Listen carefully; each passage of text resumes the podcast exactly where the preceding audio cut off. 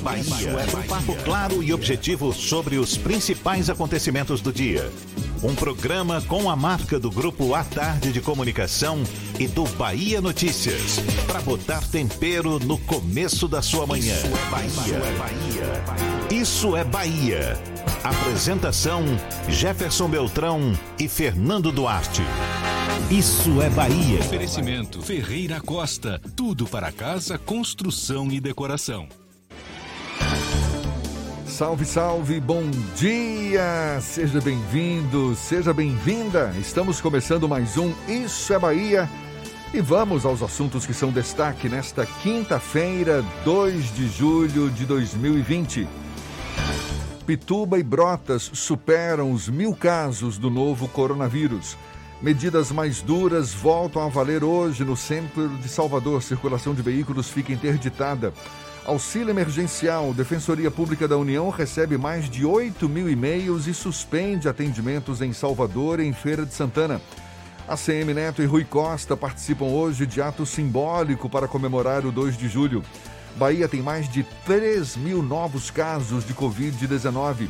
Oito municípios do estado têm taxa de crescimento da Covid-19 acima de 100%. Presos testam positivo para a doença em delegacia de Alagoinhas. Segundo módulo dedicado a pessoas com síndromes gripais é inaugurado na capital baiana. Salvador pode ser sede única da Copa do Nordeste. Assuntos que você acompanha a partir de agora no Isso é Bahia, programa, como sempre, você sabe, recheado de informação. Temos aqui notícias, bate-papo, comentários para botar tempero no começo da sua manhã. Senhor Fernando Duarte, não veio a caráter com o 2 de julho, mas tudo bem, seja muito bem-vindo. Bom dia!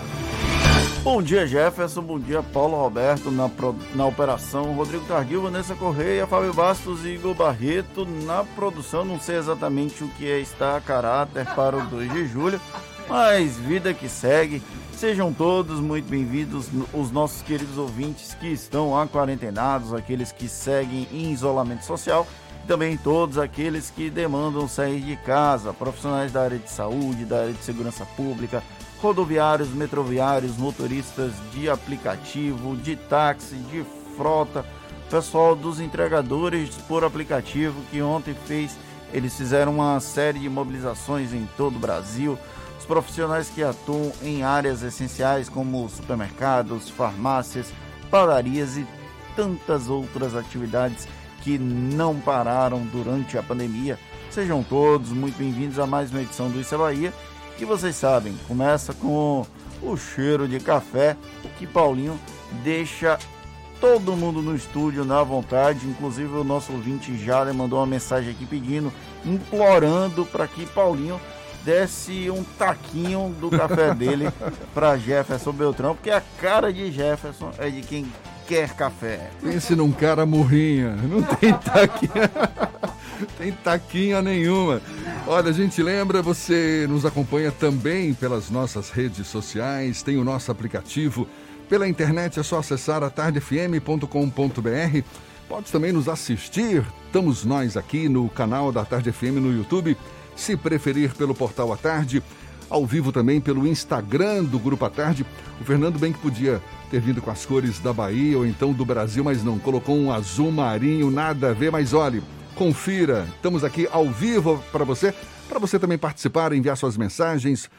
Aquele alô que é sempre muito bem-vindo. Lembra aí, Fernando? O WhatsApp é o 71993111010 e você também pode interagir com a gente pelo YouTube e pelo Instagram.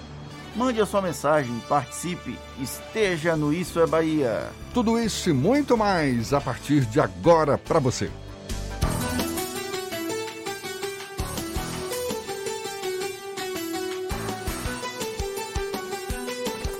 Isso é Bahia. Previsão do tempo. E esse 2 de julho amanheceu aqui na capital baiana, esta quinta-feira, com o céu, de, deixa eu ver aqui, parcialmente encoberto, né? Tinha já bastante aberturas de sol, mas também com algumas nuvens. O sol, portanto, brilha sim já neste começo de manhã. A temperatura na casa dos 23, 24 graus. Ives Macedo chega mais para dizer como é que vai ser a previsão do tempo para o restante do dia. Seja bem-vindo, bom dia! Muito bom dia para você, Jefferson. Bom dia, Fernando, Paulinho. E um ótimo dia para todo mundo conectado aqui com a gente no programa Isso é Bahia da Tarde FM. Eu começo falando para você como fica o tempo em Salvador e região metropolitana nesta quinta-feira, que deve ter tempo estável e sem chuva. O sol deve brilhar forte entre poucas nuvens. A temperatura então já é mais quente e deve oscilar entre 20 e 28 graus. Seja corretor de seguros, inscreva-se no curso intensivo e parcele em até 12 vezes sem juros. Saiba mais em sercorretor.com.br. ENS, a sua escola de negócios e seguros. É contigo, Jefferson. Eu volto já com a previsão do tempo para o interior do estado. Valeu, até já então, Ives, aqui na Tarde FM, agora já 7 e 6. Isso é Bahia. O Dia da Independência do Brasil na Bahia, celebrado hoje, vai ter atos comemorativos simbólicos no Largo da Lapinha, aqui na capital baiana. Para garantir o isolamento social, o acesso vai ser liberado apenas às autoridades civis e militares, além da imprensa identificada. A partir de logo mais, às 8 horas, haverá hasteamento das bandeiras seguido pela deposição de flores aos heróis da independência no monumento do general Labatu.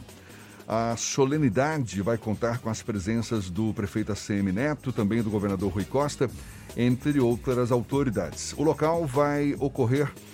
No local vai ocorrer as celebrações. Aliás, o local onde vai ocorrer as celebrações está interditado com gradil, com o intuito de evitar aglomerações. Neste ano, não vai ocorrer o tradicional cortejo cívico nem a apresentação de grupos folclóricos ou culturais. Essa comemoração atípica do 2 de julho em Salvador é tema do comentário político de Fernando Duarte. Isso é Bahia. Política. A Tarde FM. Pela primeira vez em quase 200 anos, não haverá um desfile da independência da Bahia.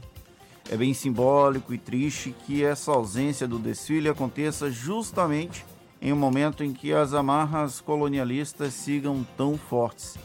Não que em julho de 1823 tenhamos migrado para uma democracia, como aconteceu anos antes nos Estados Unidos.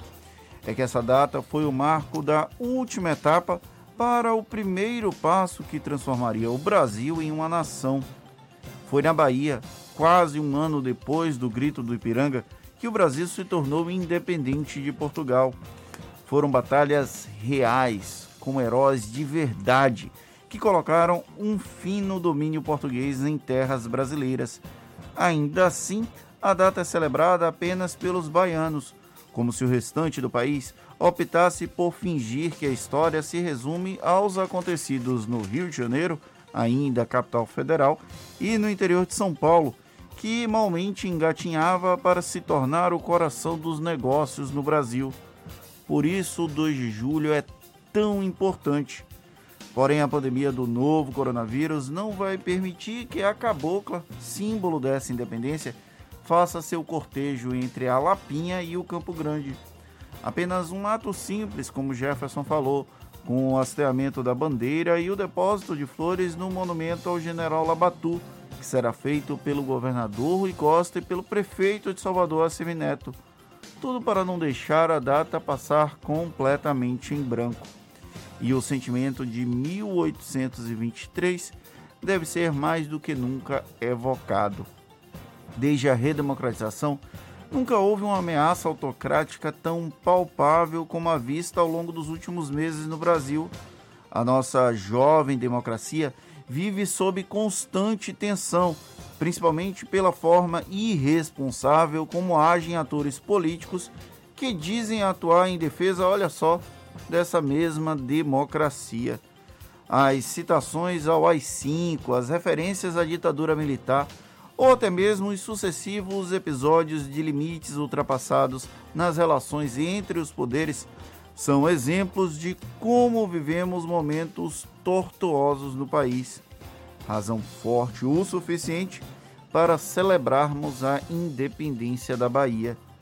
Um trecho do hino 2 de julho é talvez o mais forte para ser rememorado agora. Nunca mais o despotismo regerá nossas ações. Com tiranos não combinam brasileiros corações. Que a data magna do Brasil sirva de exemplo para que jamais, jamais esqueçamos que a independência pode até demorar, mas ela jamais deve deixar de ser comemorada. Para os políticos, o teste de popularidade só no ano que vem, né?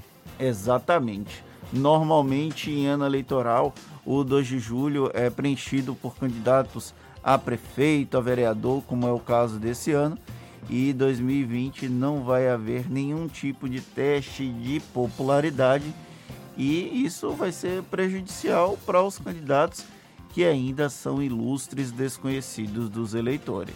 E olha só que legal, para quem quer conhecer um pouco mais da história, essa história de luta da Bahia no episódio que culminou com o 2 de julho, o Grupo à Tarde realiza hoje uma live especial. Vai ser às 11 horas da manhã pelo projeto A Tarde Conecta vai ser uma mesa redonda intitulada Homenagem ao 2 de Julho. Live que será mediada por Fernando Oberlander, da editora Caramurê, e que terá como convidados o historiador Daniel Rebouças, o ator Jackson Costa, o cantor e compositor Alexandre Leão e o multi-instrumentista Carlinhos Brown. O público poderá acompanhar essa mesa redonda pelo canal do YouTube A Tarde TV Vídeos e também pelo Facebook atarde.online. E tem mais, a Fundação Gregório de Matos vai disponibilizar em seu canal no YouTube também uma vasta programação comemorativa à data de hoje, isso durante seis dias, com direito à exibição de filmes, encontro de filarmônicas, videoaulas e rodas de conversas. Também haverá jogos educativos temáticos para crianças e adolescentes nos perfis da Fundação Gregório de Matos no Instagram e também no Facebook. E logo mais às 8 horas tem a estreia do documentário 2 de Julho, Um Sonho de Liberdade, com direção de Yuri Rosati. Às 6 horas da tarde será exibido o 29 Encontro de Filarmônicas, conduzido pelo maestro Fred Dantas, com apresentações musicais gravadas e entrevistas ao vivo. Portanto, Programação completa aí do 2 de julho online, que pode ser acompanhada pelo público nas referidas redes sociais da Fundação Getúlio, Fundação Gregório de Matos e também pelos canais do Grupo à Tarde no YouTube e Facebook. O Quase dia não vai passar Getúlio em branco, Vargas, não é? Oi? Quase sai a Fundação Getúlio Vargas. Quase que sai. FGV na mente por conta de Decotelli ainda? Não superou, não? Não, né? não tem nada a ver. Vida que segue. Vamos aqui com as nossas notícias do Isso é Bahia. Vamos sim, agora são 7 e 14 A Defensoria Pública da União suspendeu temporariamente o atendimento em Salvador, em Feira de Santana, em relação ao, ao, ao, ao auxílio, ao auxílio emergencial pago pelo governo do governo federal. Já as unidades de Juazeiro e Vitória da Conquista permanecem atendendo normalmente. De acordo com a assessoria de imprensa da Defensoria, a medida se deve à falta de estrutura, já que o órgão recebeu somente na capital baiana mais de 8 mil e-mails sobre o assunto. Em feira, são mais de 3 mil formulários. A suspensão tem previsão de durar 60 dias, que absurdo, e até que sejam ou até que sejam encaminhados os pedidos recebidos até o momento. E a Bahia registrou nas últimas 24 horas 3.178 casos do coronavírus e 49 mortes, segundo o boletim divulgado ontem pela Secretaria de Saúde do Estado. O número total de casos na Bahia chega a mais de 76 mil e o de mortes a 1.902. A CESAB informou que mais de 50 mil pessoas já se recuperaram da Covid-19. Em relação à taxa de ocupação aqui na Bahia, dos 2.284 leitos disponíveis do SUS exclusivos para coronavírus, 1.427 têm pacientes internados, o que representa uma taxa de ocupação de 62%. No que se refere aos leitos de UTI adulto e pediátrico, dos 916 leitos exclusivos para o coronavírus, 720 possuem pacientes internados, taxa de ocupação, portanto, de 79%. E no Brasil, de acordo com o Ministério da Saúde, 1.016 pessoas perderam a vida para o coronavírus em 24 horas. O país também registrou mais de 45 mil casos em apenas um dia. O Brasil tem no total 60.610 mortes devido à doença e mais de 1 milhão e 400 mil casos de confirmados. Ainda de acordo com a pasta, mais de, 800, mais de 820 mil pacientes já se recuperaram da Covid-19. Números cada vez mais assustadores e que revelam que a gente ainda não chegou no tão esperado platô dessa curva de casos da Covid-19, não é? Pelo menos no âmbito nacional, não. Aqui na Bahia já há algum tipo de sensação de estabilidade. Mesmo assim, números ainda muito preocupantes. Sim. Bairros da Pituba, Pituba e Brotas, olha só, líderes de ocorrências em Salvador desde o início da pandemia. Pituba e Brotas superaram a marca de mil casos confirmados do novo coronavírus, isso em cada um dos bairros. De acordo com o balanço divulgado pelo, pela Secretaria, pelo secretário municipal da Saúde, Léo Prats, a Pituba tem 1.131 casos, enquanto Brotas 1.104.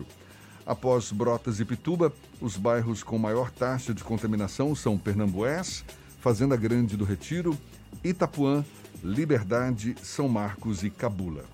E me, começam a valer hoje medidas restritivas na região do centro da cidade, como uma das ações da Prefeitura do combate ao avanço da Covid-19 na capital baiana. A Transalvador vai instalar barreiras nos acessos às avenidas 7 de setembro e Joana Angélica, assim como no bairro do 2 de julho. Durante uma semana, entre 7 da manhã e 7 da noite, a circulação de veículos de pequeno porte vai ser restrita apenas a moradores das localidades, mediante a apresentação de comprovante de residência. A Avenida 7 de Setembro vai ser interditada no cruzamento com a Rua Horácio César, nas imediações do Sebrae, com desvio do tráfego para a Rua Politeama de Cima. Já o acesso à Avenida Joana Angélica vai ser bloqueado por barreiras fixas no acesso à Rua do Paraíso. As barreiras móveis vão estar no cruzamento com a Rua Portão da Piedade, nas imediações da Ordem dos Advogados do Brasil, na Rua da Moraria, nas proximidades do Colégio Central e na Rua da Mangueira, próximo ao Campo da Pólvora. Os ônibus vão ter acesso livre aos locais interditados. Aqui na tarde FM 7 e 18 agora. Você está ouvindo Isso é Bahia.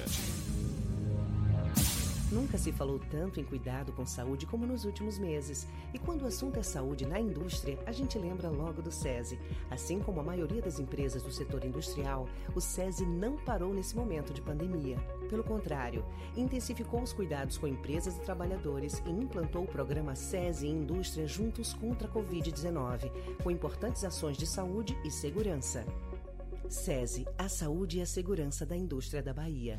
Em um momento de tantas incertezas, acreditar nos seus sonhos é mais importante do que nunca. Por isso, faça como o Ebert, aluno de odonto da Unime. Ele veio do interior, encarou muitas dificuldades, mas não desistiu. Teve o apoio de muitos professores e hoje é um destaque na profissão. Vem também para a Unime. Essa é a hora de seguir em frente.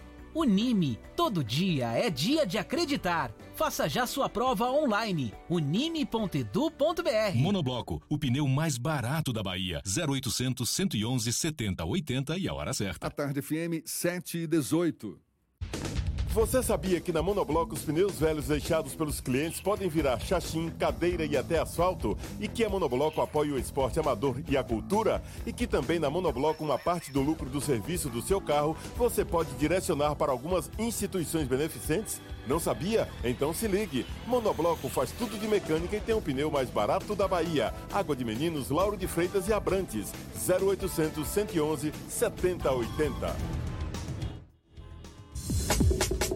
Voltamos a apresentar Isso é Bahia. Um papo claro e objetivo sobre os acontecimentos mais importantes do dia. Agora, 7h20, Lucas Arras, do portal Bahia Notícias, já está a postos, tem novidades pra gente. Bom dia, Lucas. Muito bom dia, Jefferson. Bom dia para quem nos escuta aqui na capital do estado. A gente começa com informações preliminares de uma operação dos Ministérios Públicos da Bahia em parceria com o Distrito Federal em outros seis estados na manhã de hoje. A operação Falso Negativo foi deflagrada nessa quinta e aponta irregularidades na compra de testes para a Covid-19 pelo governo do Distrito Federal em outras 24 cidades pelo Brasil. De acordo com o grupo de promotores que investiga o caso, existia um superfaturamento de testes que eram vendidos por até 130 reais, o dobro, o dobro do valor normalmente comercializado. São cumpridos 81 mandados de busca e apreensão. Na Bahia, a operação cumprirá cinco mandados, nos municípios de São Gabriel e Irecê, e conta com o apoio da Companhia Independente de Policiamento Especializado.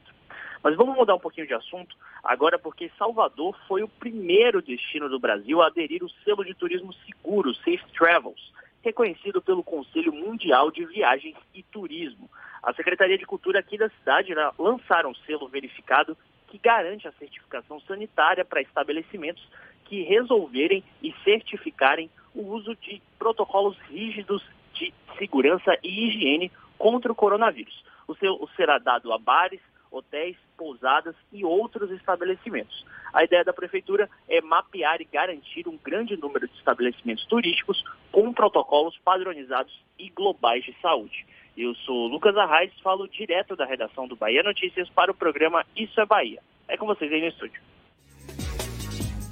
Um dos principais responsáveis por mudanças físicas e emocionais das mulheres é o ciclo menstrual. E um estudo realizado no Reino Unido revela que entre as mais de 5 mil mulheres participantes, o ciclo menstrual irregular tem sido comum durante o isolamento social, especialmente em localidades onde é, é, onde é adotado o lockdown. A gente conversa agora com o ginecologista e vice-presidente da clínica Elcimar Coutinho, o médico Luiz Carlos Calmon, nosso convidado aqui no Issa Bahia. Seja bem-vindo. Bom dia, doutor Luiz Carlos. Ah, que pena. A gente vai tentar então esse contato mais uma vez com ele para discutir esse tema. Enquanto isso, eu falo que a campanha Drive-Thru Solidário Musical vai arrecadar alimentos e produtos de higiene e limpeza para artistas e outros profissionais da música aqui em Salvador. A ação vai ocorrer neste próximo sábado no Centro de Convenções, no bairro da Boca do Rio. Os donativos vão ser recebidos das nove da manhã às quatro horas da tarde, naquele, naquela modalidade drive-thru, não é? Você chega de carro, não sai do carro, faz o seu donativo e depois vai embora. Isso para evitar aglomerações. Apenas pessoas em carros ou motos e utilizando máscaras vão ter vão poder ter acesso ao local. E foi inaugurado ontem aqui em Salvador o módulo gripário da unidade de pronto atendimento do bairro de Paripe, que fica na rua São Luís, no subúrbio ferroviário da cidade. A unidade vai ter atendimento 24 horas todos os dias da semana, com estrutura de 10 leitos de observação, dois de estabilização e uma sala de aplicação de medicamentos. O investimento total é de mais de 3 milhões de reais este é o segundo equipamento do tipo dedicado ao atendimento de pessoas com síndrome gripais implantado pela prefeitura. O primeiro foi na UPA do Vale dos Barris. Eu preciso fazer inclusive um protesto, Porque o nome estranho é esse tal de gripário, viu? Como é que é? Repete aí. É gripário o nome do lugar.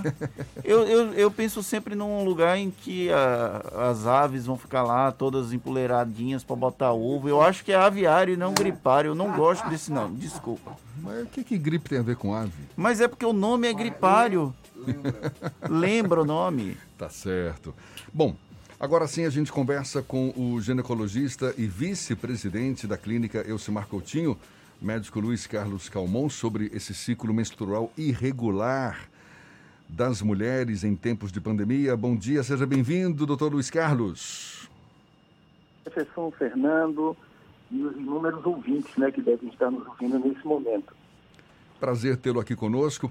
O ciclo menstrual normalmente já é um dos principais responsáveis por mudanças físicas, mudanças emocionais da mulher. Agora, o fato dele se tornar irregular em tempos de pandemia é um sinal de que o modo de vida da- da- do público feminino também tem sido irregular durante o período da pandemia, merece uma atenção especial. Que avaliação que o senhor faz? Merece sim, porque a mulher, no aspecto emocional, ela é mais vulnerável do que os homens. E o ciclo menstrual a deixa, em alguns momentos, mais vulnerável ainda, inclusive do ponto de vista emocional, especialmente no período pré-menstrual, que é um momento que foi apelidado de TPM, tensão pré-menstruação. E nesse momento, o sistema imunológico, por alterações emocionais características desse período pré-menstrual, a mulher pode eh, ser vítima de um oportunista. Os oportunistas são os vírus, e o coronavírus é um deles, extremamente agressivo, e ela pode eh, ter um- uma maior predisposição a adquirir isso nesse momento do seu ciclo menstrual.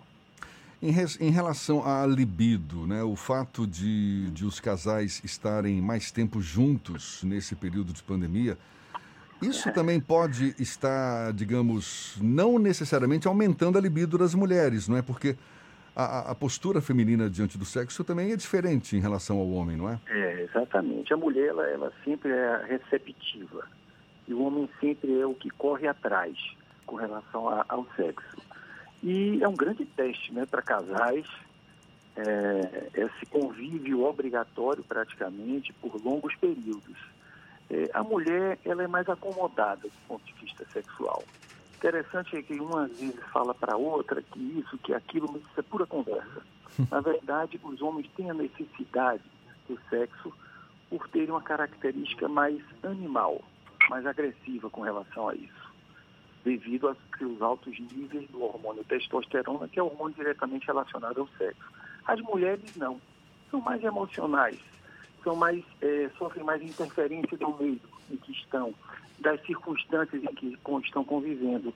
E uma circunstância como essa, o medo de pegar uma doença, o medo de ser levada a óbito, deixa a mulher realmente mais eh, acomodada em uma série de fatores, inclusive com relação ao sexo, que para ela passa a não ser tão importante assim. Entendeu? Claro que tem exceções, eu estou generalizando, mas de um modo geral, para a mulher ser receptiva à procura pelo seu parceiro, ela está, tem que estar bem em todos os aspectos, principalmente emocional. E é um momento que mexe um pouco com as mulheres. Essa não é uma visão. Agora, essa agora, não é uma visão aquela- ligeiramente machista, não, doutor? Não, não é não. Se você comparar a natureza, não é não. Nós temos que nos compararmos à natureza. Você não vê na natureza nenhuma fêmea correr atrás de um macho para sexo. Os machos vão atrás das fêmeas. Então é o cavalo atrás da égua, é o boi atrás da vaca, é o galo atrás da galinha. A fêmea é receptiva ou não é a essa procura. E para ela ser receptiva, ela tem que estar no cio, no período fértil. A mulher também tem seu período fértil, podemos chamar de seu cio, que são três ou quatro dias no só. Ali ela recebe bem o seu parceiro. Fora desse período, ela aceita o sexo por admirá-lo, por gostar dele, por outras qualidades que ele terá. Porque o sexo foi feito exclusivamente para reproduzir. E nós usamos de uma forma errada, não prevista pela natureza. Entendeu? Então não é uma, de forma alguma, tipo de uma visão machista. Isso é a fisiologia. Nós somos animais muito evoluídos, mas não podemos fugir disso aí, entendeu? Então nós praticamos, na minha opinião, o sexo de uma forma errada. A mulher é cobrada de uma forma errada pelo seu parceiro. E por isso eu, que sou ginecologista, atendo inúmeras mulheres, jovens às mais velhas, achando que está com a libido ruim, querendo um tratamento para isso. Quando nós conversamos com elas, as interrogamos e explicamos a ela o que é um libido de mulher em relação ao que é do seu parceiro, elas acabam dizendo, poxa, doutor, eu nunca ouvi uma conversa dessa e realmente eu acho então que eu não tenho nada. Porque algumas vezes eu reajo bem, e outras eu não estou com vontade. E essa é a realidade das mulheres e a realidade das fêmeas na natureza. É o tipo, é o tipo da, da situação que o senhor tem é, experimentado na relação com os seus, com as suas clientes, com as suas pacientes? Tem havido Olha, esse tipo de reclamação hoje? Olha, sempre houve. Em momentos de crise, o foco, que é o problema que está acontecendo, é, faz com que o, a coisa se acentue. Então, nós, eu sou não, os ginecologistas atendem normalmente muitos casos de mulheres com queixa de libido ruim e que, na verdade, elas não têm nenhum problema. Elas foram interpretadas mal por elas próprias ou pelo seu parceiro, que as cobra essa disposição na hora que eles querem. E não é para ser assim. Então, num momento como esse, num confinamento, um período longo, as mulheres vão se testar mais de perto, não é? mais frequentemente com relação a isso, e elas têm que entender que caso realmente, nas inúmeras vezes que elas não tiverem disposição para o sexo, que isso é uma coisa normal, não é nenhum problema. Agora, existem alterações hormonais, principalmente com relação à testosterona, que pode indicar a necessidade de uma reposição desse hormônio. Existe sim, mas nem, não é tão frequente assim quanto se pensa. Nesse período de pandemia, há um aumento de tensões, há um aumento, um aumento de situações sim. que levam a estresse emocional. Isso pode ter impacto sim. na regulação hormonal das mulheres e do próprio ciclo menstrual delas?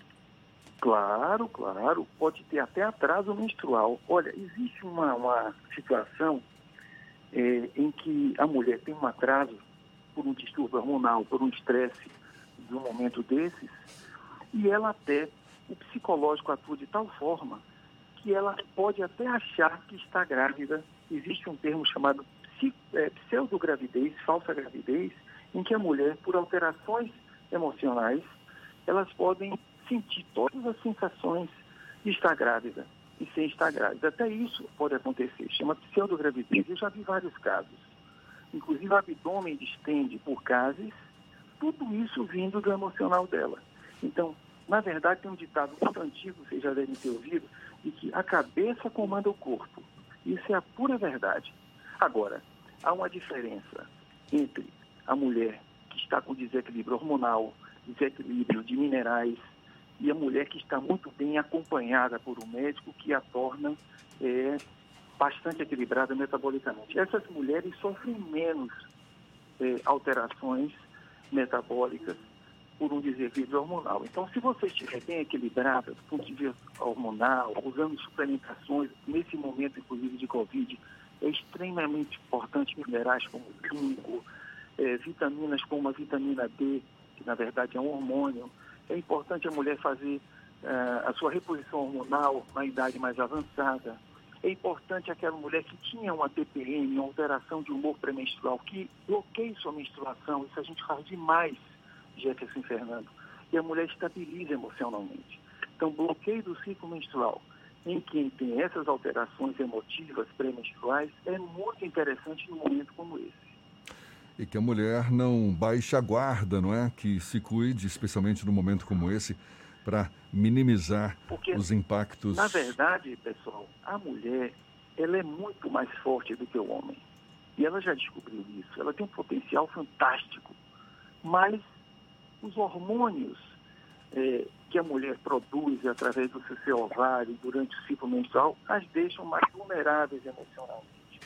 Por isso que hoje é muito grande a procura de pacientes mulheres que querem bloquear sua menstruação.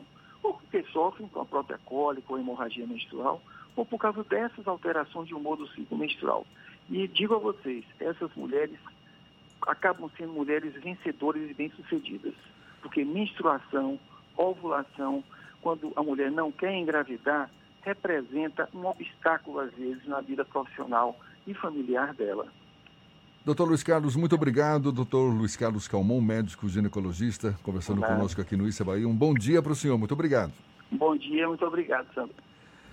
Essa conversa vai estar disponível logo mais nos nossos canais no YouTube, Spotify, iTunes e Deezer, 25 para as 8 na tarde FM.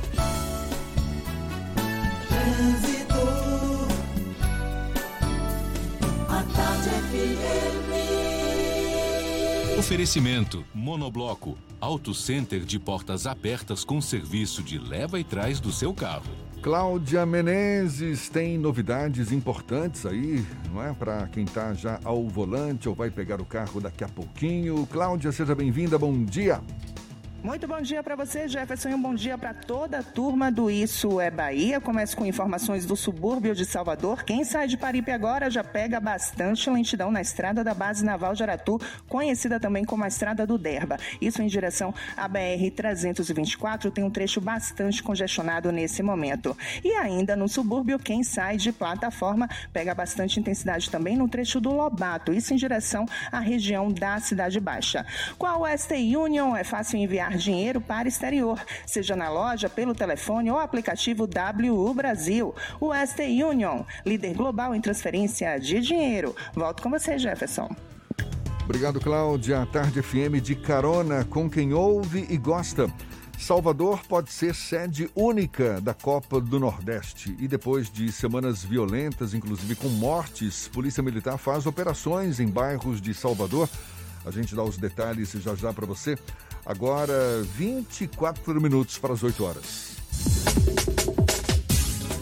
Você está ouvindo Isso é Bahia. Você sabia que na Monobloco toda a energia elétrica utilizada para consertar o seu carro é captada de placas solares e que o óleo trocado do seu carro vai para reciclagem para ser refinado novamente e que na Monobloco os pneus velhos deixados pelos clientes podem virar chachim, cadeira e até asfalto? Não sabia? Então se ligue. Monobloco faz tudo de mecânica e tem o pneu mais barato da Bahia. Água de Meninos, Lauro de Freitas e Abrantes. 0800 111 7080. Nesse mundo novo, uma coisa não mudou: a importância de estudar. Por isso, o EAD da Unime conta com um ambiente virtual que dá o maior apoio para quem quer estudar à distância. Ajuda no aprendizado e você pode se organizar para fazer seu curso quando e onde quiser. Vem também estudar assim. A primeira mensalidade é a partir de 59 reais. Consulte condições. Faça o vestibular online unime.edu.br. Unime. Todo dia é dia de acreditar. Central Papelaria. Os melhores preços e a maior variedade em material escolar e escritório da Bahia. E a hora certa. A tarde FM, 24 para as 8. Um bom dia para você. 3369 mil. Central Papelaria, variedade assim você nunca viu. 3369 mil. É só ligar. 3369 mil. Central Papelaria, você encontra tudo em material escolar. Tudo pro seu escritório, 3369 Ligue 3369 mil. A maior variedade em material escolar e de escritório. Central Papelaria Lauro de Freitas. 3369 Voltamos a apresentar Isso é Bahia. Um papo claro e objetivo sobre os acontecimentos mais importantes do dia. Já já você acompanha as dicas da Marcita. Primeiro a gente vai para a redação do Portal à Tarde. Thaís Seixas é quem tem as novidades agora. Bom dia, Thaís. Oi, Jefferson, bom dia. Bom dia, Fernando, e a você que acompanha o Isso é Bahia. Olha só, o Ministério da Educação divulga diretrizes para a volta às aulas presenciais entre elas o uso de máscaras, o distanciamento de um metro e meio e o afastamento de profissionais que são do grupo de risco. As medidas estão publicadas na edição de hoje do Diário Oficial da União, mas ainda não há data prevista para o retorno das aulas, que estão suspensas desde março. O documento foi elaborado para orientar as ações em universidades e instituições de ensino federais, mas também pode servir de base, de base para os estados. Segundo o balanço do MEC, das 69 universidades federais, 54 estão com atividades suspensas, 5 com atividades parciais e 10 com aulas remotas. E olha só, o secretário de Turismo da Bahia, Fausto Franco, e o presidente da Desenho Bahia, Francisco Miranda, anunciam uma linha de crédito de 32 milhões de reais para empresários e profissionais do setor. O recurso contempla três linhas de apoio distribuídas em investimento, aquisição de bens e capital de giro. A iniciativa foi adotada para minimizar os impactos da pandemia do coronavírus. Com relação ao capital de giro, o prazo é de até 60 meses para pagar, com 12 meses de carência. Já no caso de investimentos, o prazo pode chegar a 60 meses de carência. A Secretaria do Turismo vai orientar os interessados de forma online. Essas e outras notícias estão no portal atardeatarde.com.br. Vamos ouvir agora as dicas da Marcita.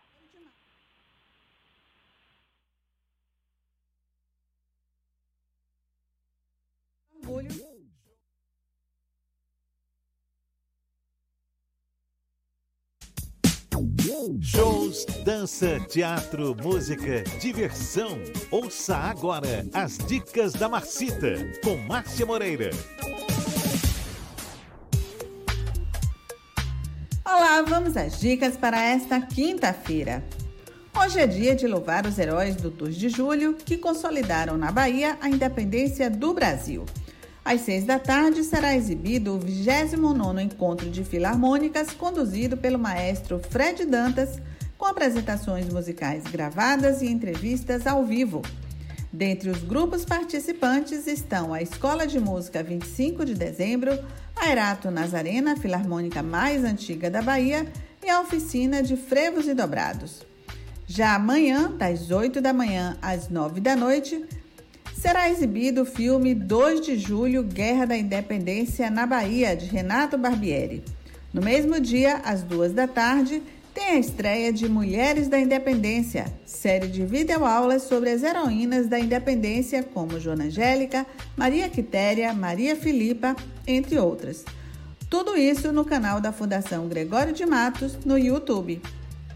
E a Orquestra Sinfônica da Bahia traz em julho uma programação cheia de orgulho porque é o mês em que se comemora a independência do Brasil na Bahia. Hoje, às sete da noite, o maestro e diretor artístico da OSBA, Carlos Prazeres, conversa com o guitarrista Roberto Barreto, da Baiana System, no papo Live OSBA Talks, no perfil do Instagram da orquestra. Logo em seguida, às 8 da noite, vai ao ar no canal oficial da OSBA no YouTube e nas redes sociais mais uma edição do OSBA Mix, os músicos da Orquestra Sinfônica da Bahia interpretam o hino ao 2 de julho com a participação do cantor, compositor e instrumentista Carlinhos Brau.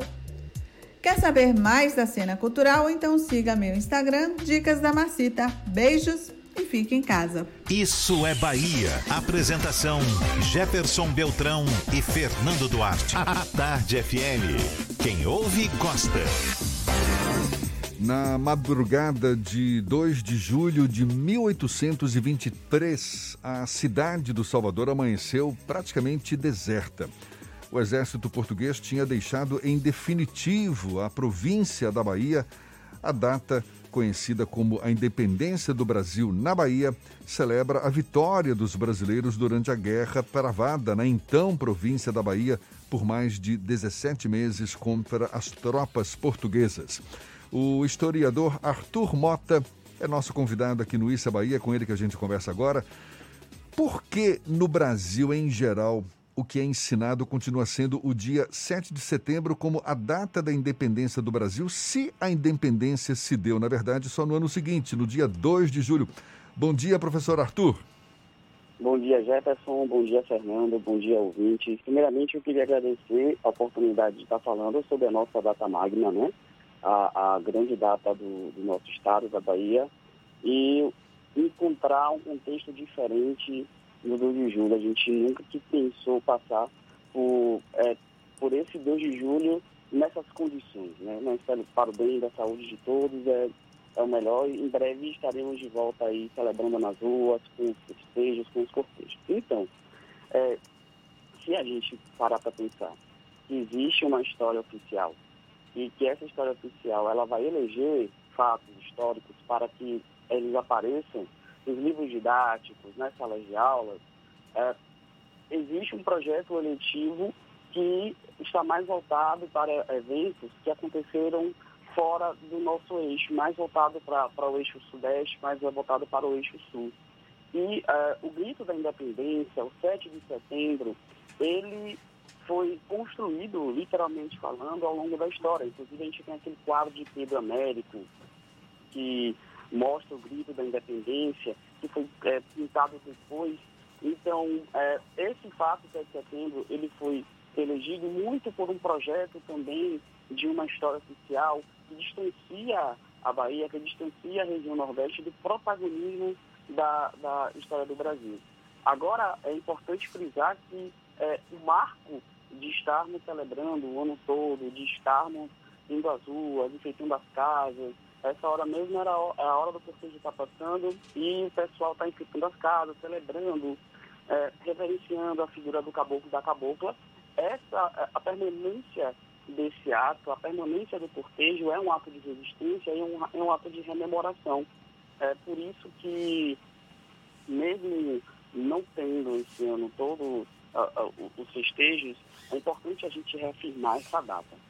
Seria um exagero a gente falar que o grito da independência proclamado por Dom Pedro foi uma falácia, então? Existem algumas narrativas é, históricas que apontam que não foi muito bem o, o grito do Ipiranga. É, na verdade, ele seria muito mais próximo de uma representação simbólica de um grito, né, o brado retumbante que foi dado é, pretensamente pelo povo. Então, toda essa simbologia do grito é, de independência, do basta, do, da construção do hino nacional em si, é muito mais próximo de uma simbologia. Existem algumas narrativas históricas que apontam é, situações até um, um tanto quanto embaraçosas, como o mal-estar do Dom Pedro no dia do, do grito da independência. Então, ainda existe muita, muitas narrativas um tanto quanto mitológicas. Quer dizer que o grito pode, pode até nem ter existido, na verdade? É, a, a possibilidade de ter existido um grito em si, ela é diminuída. Até porque, dentro do contexto do início do, do, do século XIX, havia um, um sentimento de que uma independência do Brasil, uma separação do Brasil de Portugal, ela já estava iminente. Então, houve um projeto, de, da, principalmente das elites, para poder se separar de Portugal com uma participação popular, porque existia um medo que a população tomasse esse evento para si e que a ordem estabelecida, é, o controle das elites, esse controle ele fosse balançado. Então, toda uma narrativa simbólica para mostrar a figura do Dom Pedro como o grande imperador, como o grande líder, ela foi construída. Então, por isso que se aproxima muito mais de uma, de uma é, construção simbólica, quase que mitológica, do que de fato ter acontecido um grito de Piranga. Arthur, a representação da independência da Bahia, ela não acontece com a figura tradicional do português, até porque o do homem branco, digamos assim, porque você tem o grande símbolo da independência da Bahia, a cabocla, e você tem outros heróis da independência que inclusive fogem do padrão heróico que a gente tem estabelecido como uma cultura geral. Nós temos a figura da Joana Angélica, da Maria Quitéria, que são mulheres muito mais fortes do que os homens na própria historiografia do 2 de julho. Isso mostra que a independência da Bahia foi um processo construído, um, um processo narrativo construído também para mostrar essa diferença entre a independência real e a independência que foi contada pelos sulistas, pelos sudestinos em geral? a gente percebe é, uma, uma, a construção de uma história oficial que ela é mais voltada para o tradicionalismo, mais voltada para uma narrativa é, que exalta grandes figuras, como Pedro I, que foi o imperador, e com o passar do tempo, com os novos estudos historiográficos, foi se mostrando personagens é, femininas, como a Maria Quitéria, como a Joana Angélica e com a Maria Filipa, que é uma mulher negra e simboliza várias mulheres negras que estão aí é, lutando contra tropas portuguesas, metaforicamente falando, todos os dias.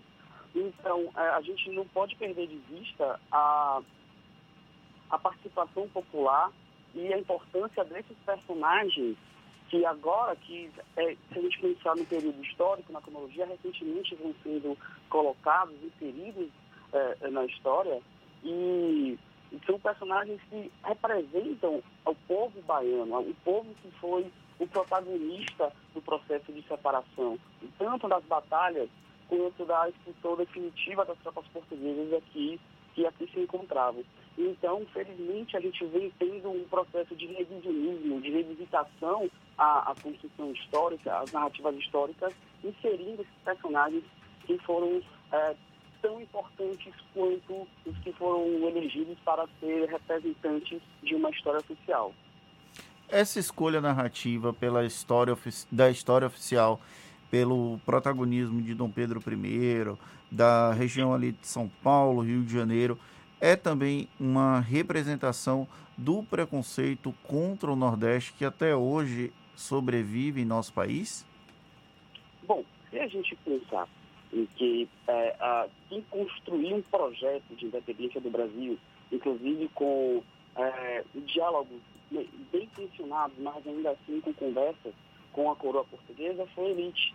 E se a gente pensar também na construção da identidade do Brasil, em que se afasta, em que se tenta é, se usar um processo de, de afastamento da população, inclusive de um embranquecimento da história, por, é, a, a, escravidão e, e, a população, a pobreza no Brasil, ela sempre foi vista por uma por, pela elite, pela construção de um projeto nacional, como uma coisa ruim.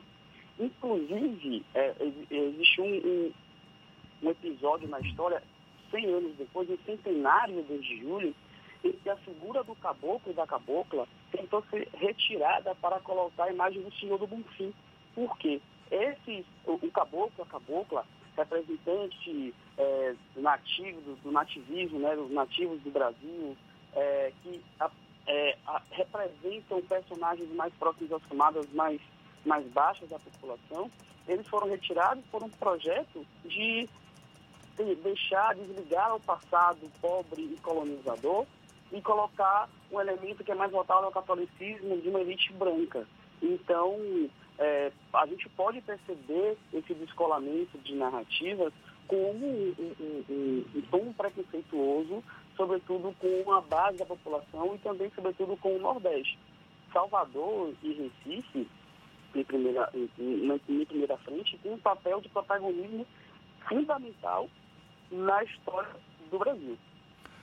Arthur, já houve iniciativas formais no sentido de introduzir no ensino formal essa história da independência do Brasil na Bahia como, como de fato o marco da independência do Brasil em relação a Portugal. Em que pé está essa iniciativa? Ela tem sido colocada em prática Brasil afora ou está restrita mesmo à região do Nordeste? Essa história em que a gente comemora a independência do Brasil no dia 2 de julho?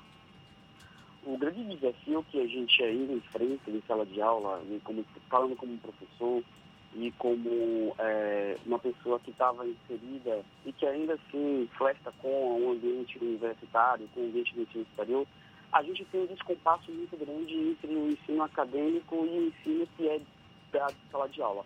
Enquanto, ao passo que a gente tem novas pesquisas é, historiográficas que apontam outros estudos, a gente ainda tem um desafio que é levar isso até a sala de aula.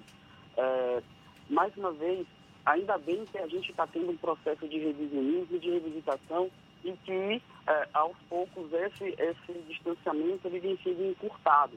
Então, hoje, a gente tem um projeto, não só aqui na Bahia, mas também em alguns lugares do Brasil, de mostrar é, uma, uma história que ela está sendo revisitada. Inclusive, eu queria aqui aproveitar a oportunidade e divulgar é, a página que eu e meu amigo Lucas Vieira, historiadores, professores, temos, que a, que a gente aponta essa proposta justamente de tentar levar o ensino é, da academia de uma forma mais próxima ao ensino da sala de aula, que é a História com Resenha, arroba História com Resenha, lá no Instagram, a gente tem essa proposta e essa preocupação é uma preocupação que vem sendo é, vista e mitigada, digamos assim. Né? A gente é, temos é, processos de é, a, aproximação desses ensinos e isso então interfere e reverbera diretamente nessa nova história, digamos assim, que está chegando na sala de aula. É, tomara que esse espaço seja encurtado, não é? Afinal de contas, é a nossa história, é um direito até da população brasileira conhecer de fato como se deu a independência do Brasil. Muito obrigado, historiador Arthur muito Mota, Jefferson, conversando obrigado, conosco. É, obrigado mesmo por abrir esse espaço e poder estar dialogando, inclusive aproveitando aqui mais uma vez, queria, é, só para finalizar, dizer que a história, que a história do 2 de julho é sobretudo a história do povo baiano. E que o povo baiano, ele precisa ser reconhecido na sua história, ele precisa é, é, ter um elemento de representatividade. E a gente está lutando para isso. Muito obrigado e bom dia.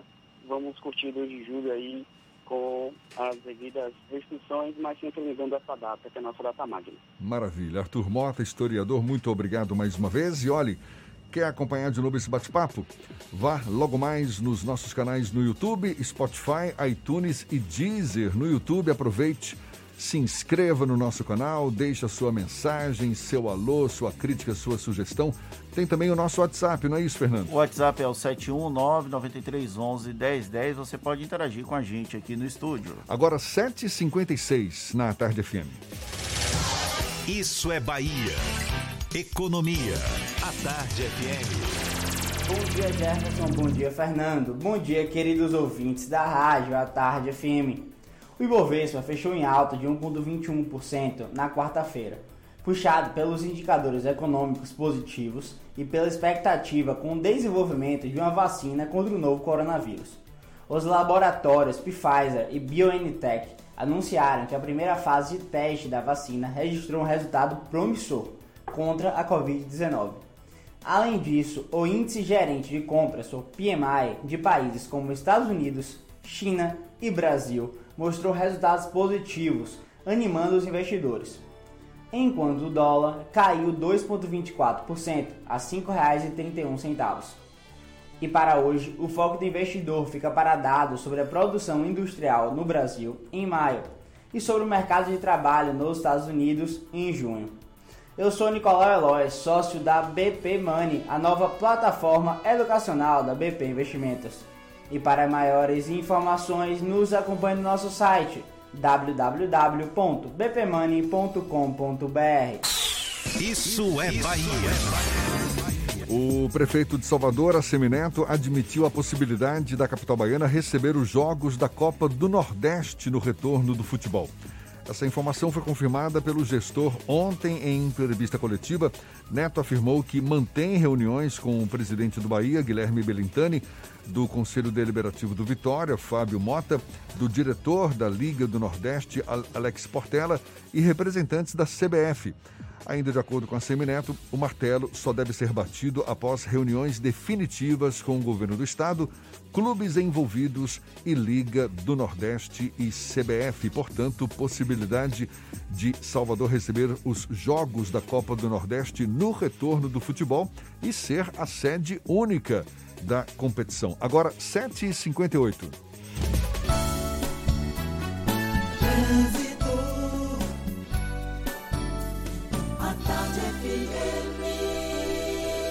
Oferecimento Monobloco, Auto Center de portas abertas com serviço de leva e trás do seu carro. Temos novidades com Cláudia Menezes. Cláudia. Oi, Jefferson. Tô de volta e chama atenção para os reflexos de um acidente na BR-324, na região de Valéria, sentido interior. Atenção, você que vai em direção a Simões Filho agora. Tem um pouquinho de lentidão na rodovia, um trecho de mais ou menos um quilômetro de retenção, isso no sentido interior. No sentido Salvador, a BR tem boa fluidez nesse momento. Se precisar sair, bote a máscara, irmão, bote a máscara, irmã é a Bahia contra o coronavírus. Governo do Estado. Volto contigo, Jefferson. Obrigado, Cláudia. A Tarde FM de carona com quem ouve e gosta. Intervalo e a gente volta já já para falar para toda a Bahia. 7h59 na Tarde FM. Você está ouvindo Isso é Bahia. O mundo mudou e para se preparar para o novo, você precisa estudar. Por isso, faça como o Ebert, formado em odontologia pela Unime. Ele contou com professores experientes e conseguiu chegar aonde sempre quis. Vem também para a Unime. Aqui você tem trilhas de carreira, que são conteúdos complementares que o mercado valoriza e bolsas de até 100%. Consulte condições. Faça o vestibular online. unime.edu.br. Unime. Todo dia é dia de acreditar. Você sabe o que a Assembleia faz? Faz valer os seus direitos. Valorizando uma pauta pró-municípios que garante os recursos das cidades do interior. Além disso, a ALBA debate normas para o transporte complementar, beneficiando quem não é atendido pelo sistema. E atenta ao que acontece no dia a dia, a ALBA cobra ações para preservar a segurança das barragens existentes na Bahia. Porque para a Assembleia, garantir o direito dos baianos é o nosso dever. Assembleia Legislativa da Bahia, fazendo valer.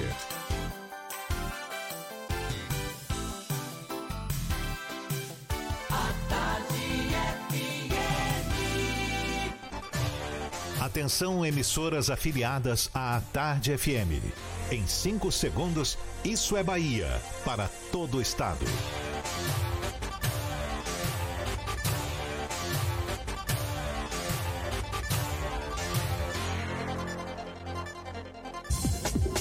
Ar, isso é Bahia. Informação com a marca do Grupo A Tarde e do Bahia Notícias.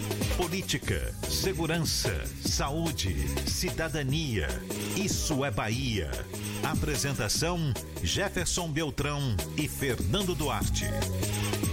A Tarde FM. Quem ouve, gosta. Salve, salve, bom dia! Seja bem-vindo, seja bem-vinda. A partir de agora, Isso é Bahia em rede com emissoras de todas as regiões do estado. E vamos aos assuntos que são destaque nesta quinta-feira, 2 de julho de 2020. Pituba e Brotas superam os mil casos do novo coronavírus. Medidas mais duras voltam a valer hoje no centro de Salvador. Circulação de veículos fica interditada. Auxílio emergencial. Defensoria Pública da União recebe mais de 8 mil e-mails e suspende atendimentos em Salvador e em Feira de Santana. A CM Neto e Rui Costa participam agora de ato simbólico para comemorar o 2 de julho. Bahia tem mais de 3 mil novos casos de Covid-19. Oito municípios do estado têm taxa de crescimento da Covid acima de 100%. Presos testam positivo para o novo coronavírus em delegacia de Alagoinhas. Segundo módulo dedicado a pessoas com síndromes gripais é inaugurado na capital baiana. Salvador pode ser sede única da Copa do Nordeste. Isso é Bahia, programa recheado de informação com notícias, bate-papo, comentários para botar tempero no começo da sua manhã. Seu Fernando Duarte, continência para você. Bom dia! Bom dia, Jefferson. Bom dia, Paulo Roberto na operação, Rodrigo Tardio, Vanessa Correia, Fábio Bastos e Igor Barreto na produção. E um bom dia para as nossas queridas emissoras parceiras e afiliadas. A Ativa FM de Eunápolis, Cultura FM de Paulo Afonso, Líder FM de Irecê, Cidade FM de Luiz Eduardo Magalhães, Itapuí FM de Tororó, Eldorado FM de Teixeira de Freitas, RB Líder FM de Rui Barbosa, Serrana Líder FM de Jacobina, Baiana FM de Itaberaba, 93 FM de Jequié e Interativa FM de Itabuna. Sejam todos muito bem-vindos a mais uma edição do Isso é Bahia. A gente lembra, você nos acompanha também pelas nossas redes sociais, nosso aplicativo, pela internet no atardefm.com.br. Pode nos acompanhar pelo nosso canal no YouTube, se preferir pelo portal à tarde, ou ainda pelo Instagram do Grupo à Tarde, para ficar à disposição também para enviar suas mensagens, sua participação aqui conosco. Será sempre muito bem-vindo. Lembra aí, Fernando? O WhatsApp é o 71993111010 e você também pode interagir com a gente pelo YouTube e pelo Instagram. Mande a sua mensagem, esteja presente no estúdio do Issa Bahia. Tudo isso e muito mais a partir de agora para você.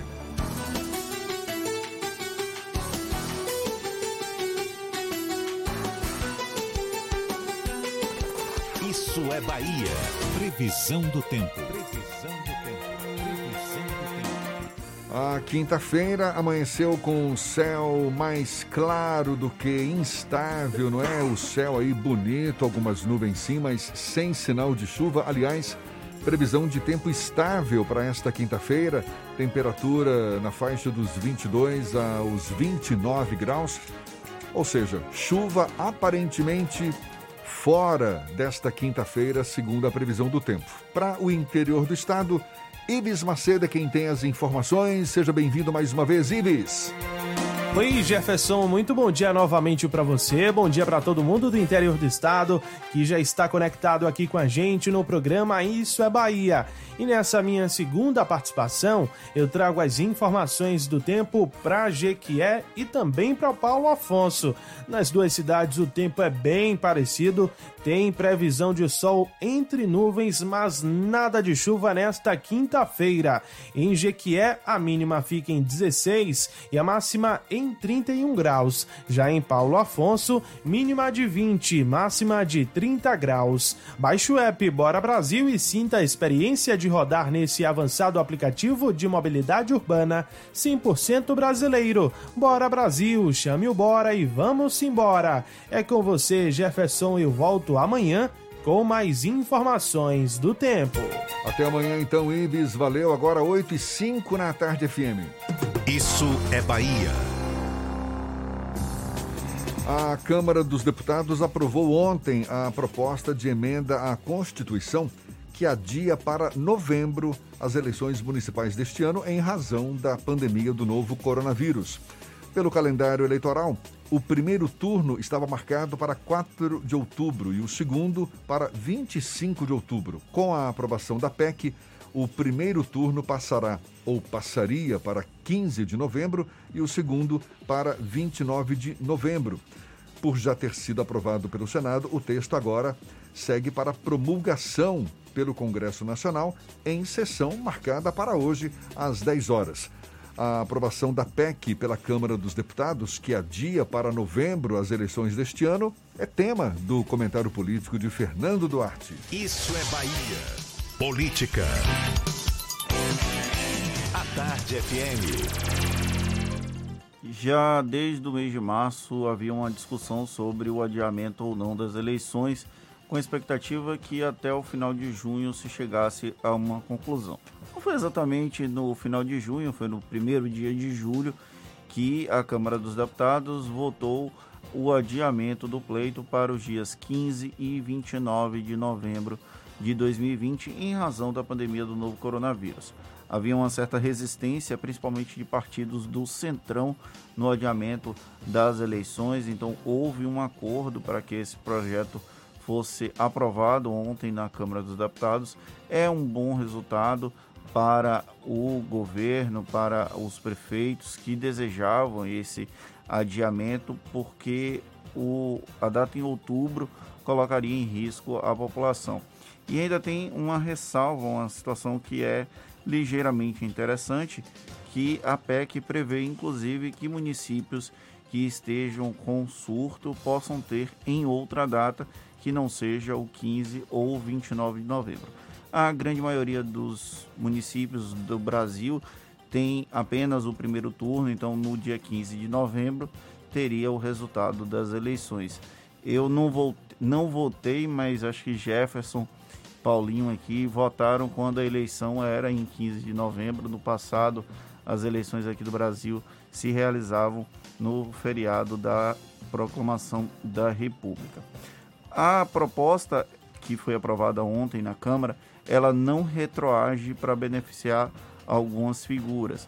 Então, por exemplo, quem não se desincompatibilizou nos prazos que estavam estabelecidos, não adianta se desincompatibilizar agora, porque não vai poder se candidatar. No entanto, beneficia pessoas que atuam no ramo de comunicação, que ganharam um prazo a mais para aparecer em programas de rádio e TV, não é só televisão, e alguns prazos que vão ter um certo, vai empurrar um pouco com a barriga. Isso vai causar um pouco de dificuldade para gestões dos prefeitos, porque tradicionalmente o período eleitoral acontece uma série de demissões para ajustar a folha, então novembro e dezembro sempre rola aquelas demissões em massa para ajeitar as contas das prefeituras. esse ano só vai ter um mês e meio para esse ajuste de contas, então algumas prefeituras vão ter sérios problemas nesse sentido.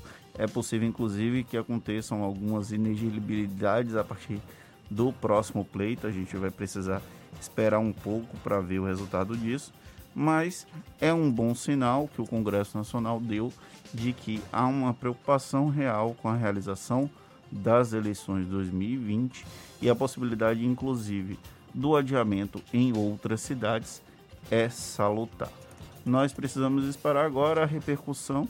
Algumas entidades, a Confederação dos Municípios, Nacional dos Municípios, a própria UPB queria emendar as duas eleições, postergar o pleito de 2020 para 2022. Isso não foi possível.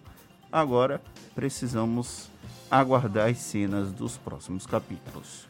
Já era algo previsível, né, Fernando? Por mais que muitas autoridades, o próprio TRE aqui em Salvador insistiu na tese de que não, as eleições vão ser realizadas no, nas datas previstas originalmente, mas tudo indicava, não é, com o avanço da Covid, que essas eleições, por prudência, deveriam ser, de fato, adiadas mais para frente.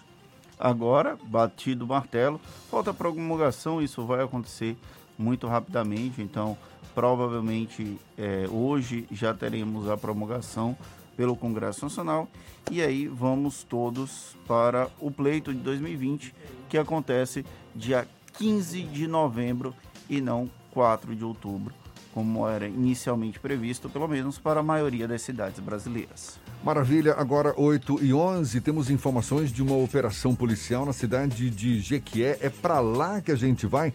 Marcos Canguçu, da 93 FM, tem os detalhes para gente. Bom dia, Marcos.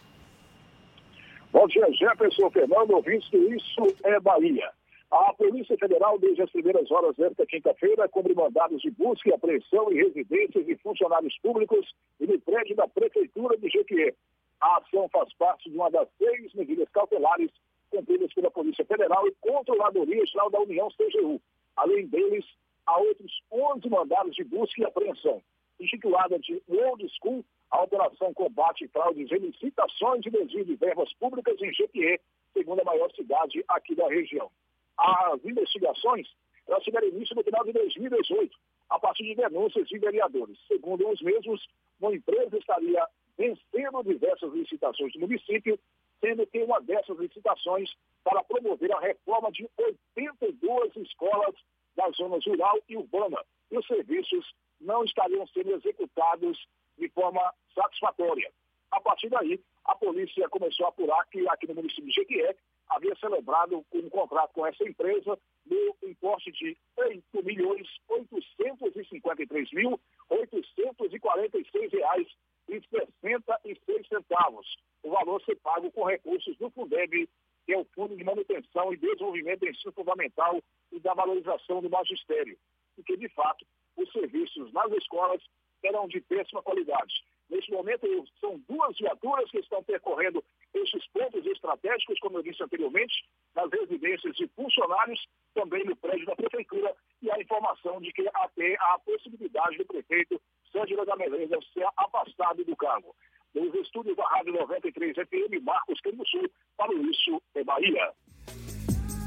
Operação policial em Jequié e em Salvador, depois de ações violentas de criminosas com mortes nos bairros do Engenho Velho da Federação, Nordeste de Amaralina e Sussuarana, durante o mês de junho. Pois é, depois dessas ações, a Polícia Militar ampliou as operações nessas localidades. A partir de agora, os três bairros vão ter atuações de unidades especializadas da polícia. Segundo a Polícia Militar, a medida foi tomada após os confrontos entre forças de segurança e suspeitos de tráfico nessas regiões, além das disputas por pontos de venda de drogas que têm ocorrido em vários pontos da capital. E Dois presos que estão custodiados na delegacia de Alagoinhas, aqui na Bahia, testaram positivo para a Covid-19, segundo informações do Sindicato dos Policiais Civis do Estado. A unidade abriga 17 presos. Por meio de nota, a Polícia Civil informou que os dois presos vão ser transferidos para o sistema prisional hoje. O órgão disse que o atendimento na delegacia vai ser limitado aos casos de urgência e emergência, já os mais simples serão encaminhados para o Distrito Integrado de Segurança Pública. A Polícia Civil informou ainda que a delegacia passou por uma desinfecção ontem e vai estar funcionando normalmente amanhã. De Alagoinhas a gente vai para o extremo oeste da Bahia. Luiz Eduardo Magalhães, J. Alves da Cidade FM já está a postos, tem as notícias da região. Bom dia, Jota. Bom dia, Jefferson Fernando, equipe ouvintes do Isso é Bahia. A partir de agora, destacaremos as principais notícias do oeste baiano, diretamente da capital do agronegócio. Ontem, Luiz Eduardo Magalhães registrou um aumento de mais de 10% no número de casos de Covid-19 no município. Os casos se referem a 15 pacientes do gênero masculino entre 9 meses e 68 anos, 12 pacientes do gênero feminino entre 9 e 53 anos. Um dos pacientes é profissional de saúde, é, outro paciente refere a contato com caso positivo, os demais não é, se referem, nem tem histórico de viagem ou contato com caso positivo. Até o momento, Luiz Eduardo Magalhães tem 290 casos confirmados, desses 175 estão recuperados, 109 são acompanhados e seis óbitos ocorreram no município de Luiz Eduardo Magalhães. Apesar do aumento expressivo, o CC, que é a unidade responsável por atender pacientes com sintomas de Covid-19, está com uma, uma taxa de ocupação baixa. É, três pacientes continuam internados na UCC de Luiz Eduardo Magalhães, a unidade que conta com aproximadamente 20 leitos. A boa notícia aqui da região oeste da Bahia é que a Prefeitura de Luiz Eduardo Magalhães segue entregando eh, escolas municipais que foram construídas aqui no município. Ontem foi a vez da entrega da escola construída no Forais Lea 2, que conta com 12 salas de aulas climatizadas, laboratório de ciências e informática, refeitório, quadra coberta para prática esportiva toda a infraestrutura necessária para atender estudantes e profissionais da educação. São cerca de 12 escolas novas e modernas que estão sendo construídas e entregues em vários bairros de Luiz Eduardo Magalhães. Por aqui encerro a minha participação, desejando a todos uma excelente quinta-feira excelente fim de semana. Eu sou o J. Alves da Rádio Cidade FM de Luiz Eduardo Magalhães para o Isso é Bahia. Oito municípios da Bahia estão com taxa de crescimento de casos da Covid-19 acima de 100%, isso segundo o levantamento feito nos últimos dias. Em live realizada ontem, o governador do estado, Rui Costa, se revelou preocupado com a situação das cidades de Jaguaquara, Feira de Santana, Dias Dávila, Lauro de Freitas, assim como Juazeiro, Santo Amaro da Purificação, Valente e Camaçari. Os dados são referentes aos últimos 10 dias. O município que teve o crescimento maior de casos foi Jaguaquara, com 266% de aumento. Rui Costa afirmou que reuniões foram agendadas com prefeitos locais para que sejam discutidas novas ações. E olha só, a Prefeitura de Vitória da Conquista, no Sudoeste Baiano, anunciou para hoje a reabertura de bares e restaurantes na cidade, seguindo um conjunto de medidas para flexibilização. De acordo com a gestão municipal, os estabelecimentos vão precisar seguir as recomendações de saúde indicadas para reabrir, como respeitar o horário permitido e disponibilizar equipamentos de higienização para os clientes. O decreto autoriza o funcionamento das 11 da manhã até a meia-noite. De Vitória da Conquista, a gente vai agora para Itororó. Maurício Santos com notícias ao vivo da região. Ele que é da Itapuí FM. Seja bem-vindo. Bom dia, Maurício. Bom dia, Jefferson. Bom dia, Fernando. Bom dia a todos do Isso é Bahia. Bom dia para toda a Bahia. Falando aqui da capital da carne de sol, de Itororó. Vamos com notícias aqui da nossa região do Médio Sudoeste e começando aqui pela cidade de Itapetinga. Prefeitura de Itapetinga determina toque de recolher e horário especial para comércio. Itapetinga registrou um aumento substancial nos casos de contaminação por coronavírus. Apenas as testagens em massa no abrigo Lar Laura Carvalho e na empresa Tabocas somaram ao boletim mais de 200 casos confirmados.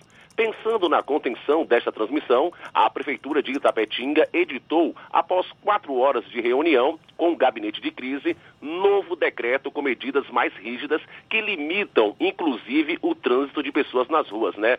Vai entrar aí o toque de recolher. A partir de hoje, dia 2, Itapetinga viverá toque de recolher das 7 da noite às 5 da manhã. Ninguém deve sair, a não ser em caso de emergência ou nos casos listados para trabalho o horário diferenciado aí do comércio deverá funcionar em horário reduzido, das 8 da manhã às 2 da tarde. Apenas serviços essenciais como supermercados e farmácias poderão funcionar até as 4 da tarde. As feiras livres funcionarão até as 12 horas. Pensando nos benefícios proporcionados pela atividade física, academias poderão funcionar também até as quatro da tarde, mas estão proibidas as atividades coletivas como aulas de dança e ginásticas aeróbica. Também foram proibidos os esportes coletivos em logradouros públicos.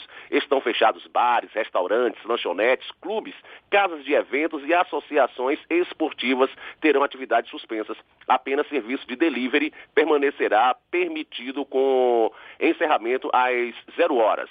O drive-thru também está suspenso. É, os casos do Covid em Itapetinga aumentaram. Itapetinga conta hoje aí com 404 casos confirmados, 83 curados, e 11 óbitos na cidade de Itapetinga.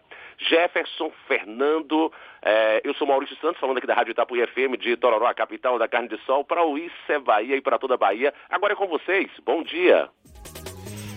Valeu, Maurício. E olha, um abraço, muito obrigado a quem participa pelo nosso canal no YouTube. Vai aqui um abraço para Fernando Marques, Lucas Sanches, Lucas Sanches, que é baiano, mora em Blumenau, Santa Catarina, está reclamando do frio lá na região. Pois é, estamos no inverno no sul, faz frio, meu amigo, se cuide aí. Muito obrigado também ao Kennedy Silva, Evandro Rodrigues, Lene Ribeiro, sempre participando conosco. Muito obrigado pelo carinho. Lene Vanderli Matos, que é da cidade de Rui Barbosa, ligadinho na gente também. Valeu! E muitos outros aqui participando conosco pelo canal nosso no YouTube. Um abraço, muito obrigado. Tem o WhatsApp, não é? Pelo WhatsApp tem o Wellington Batista, a Aline Ribeiro também presente no WhatsApp, a Cristiane Juriti, o José Carlos Costa da Purificação, o Antônio Jorge Andrade, que está perguntando aqui o porquê que Jefferson falou que eu não estava a caráter para o 2 de julho sacaneando comigo. Wilson Luiz Reis Costa, o Angolé Ubuntu, que estava falando sobre a operação lá em Jequié. O Naelson Alves de Almeida, que inclusive ele está sempre na bronca como acabou de Jefferson. O José Jorge Santos de Jesus, o Tiago da Silva Santana, a Cristina Maria Suzarte da Cruz, a Irene Maria Souza, o Evaldo Pereira, muita gente interagindo conosco pelo WhatsApp. Valeu, gente. Obrigado agora. Ah, tem, tem. A gente vai para onde? Para Irecê.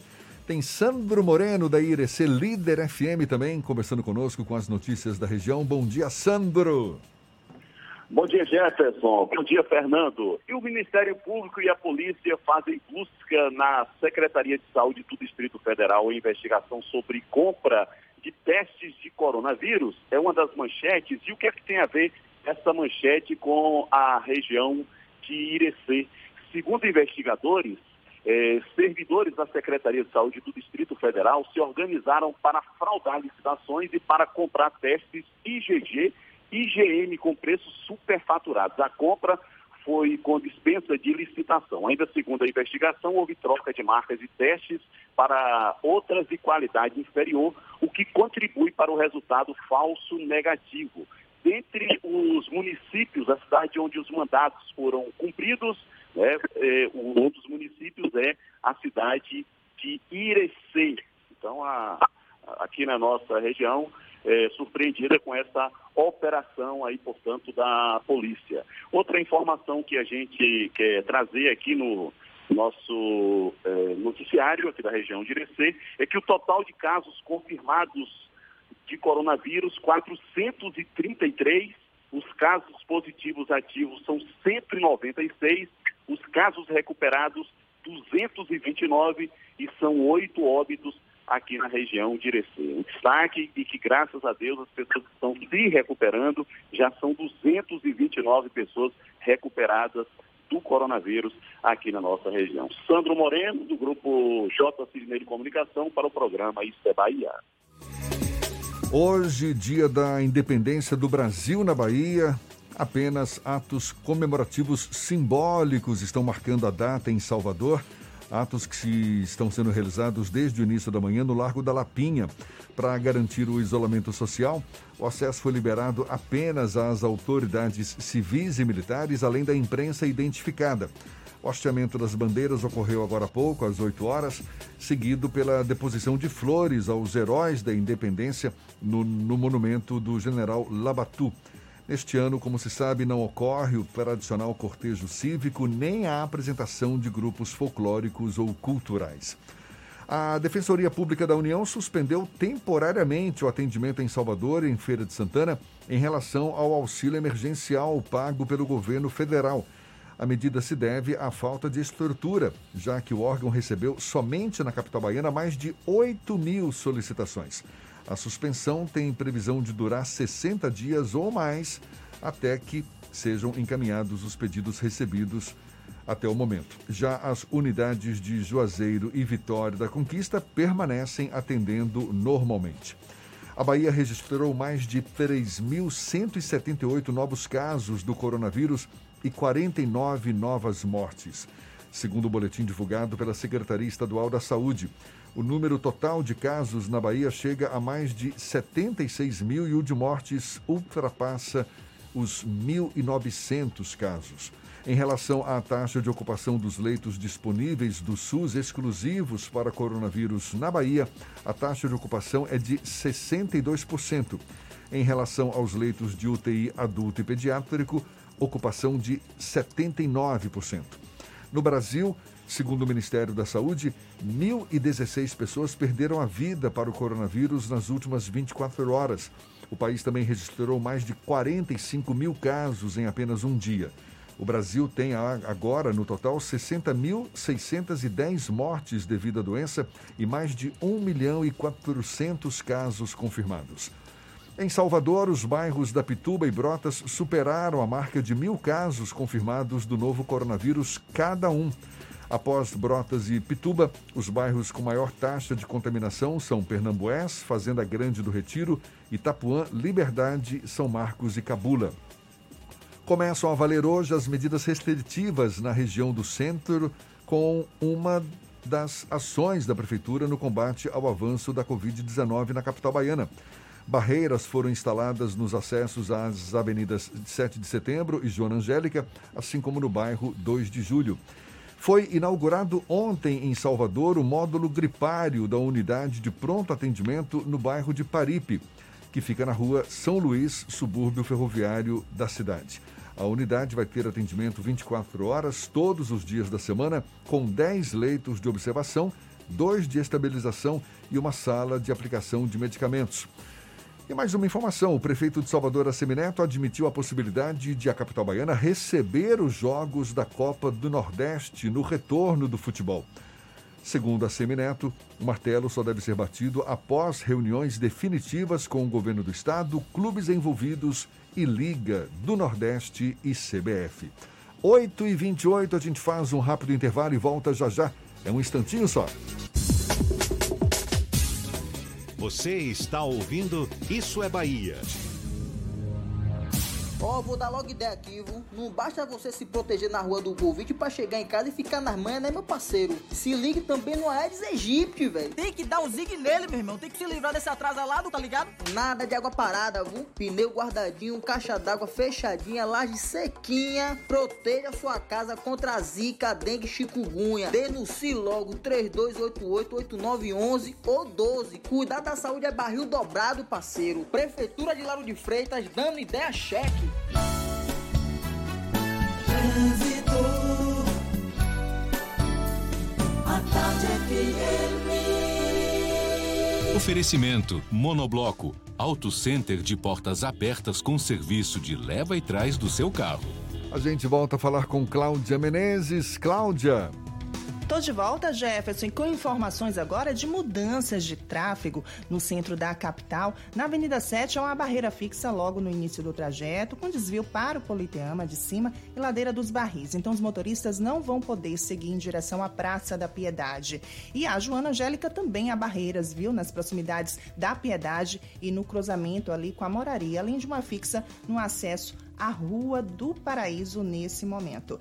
Envie dinheiro para contas bancárias no exterior com a Western Union. Baixe o app WU Brasil e aproveite as nossas melhores tarifas. Compare, faça conta e envie com a Western Union. Volto contigo, Jefferson. Obrigado, Cláudia. Tarde FM de carona com quem ouve e gosta. A tarde FM.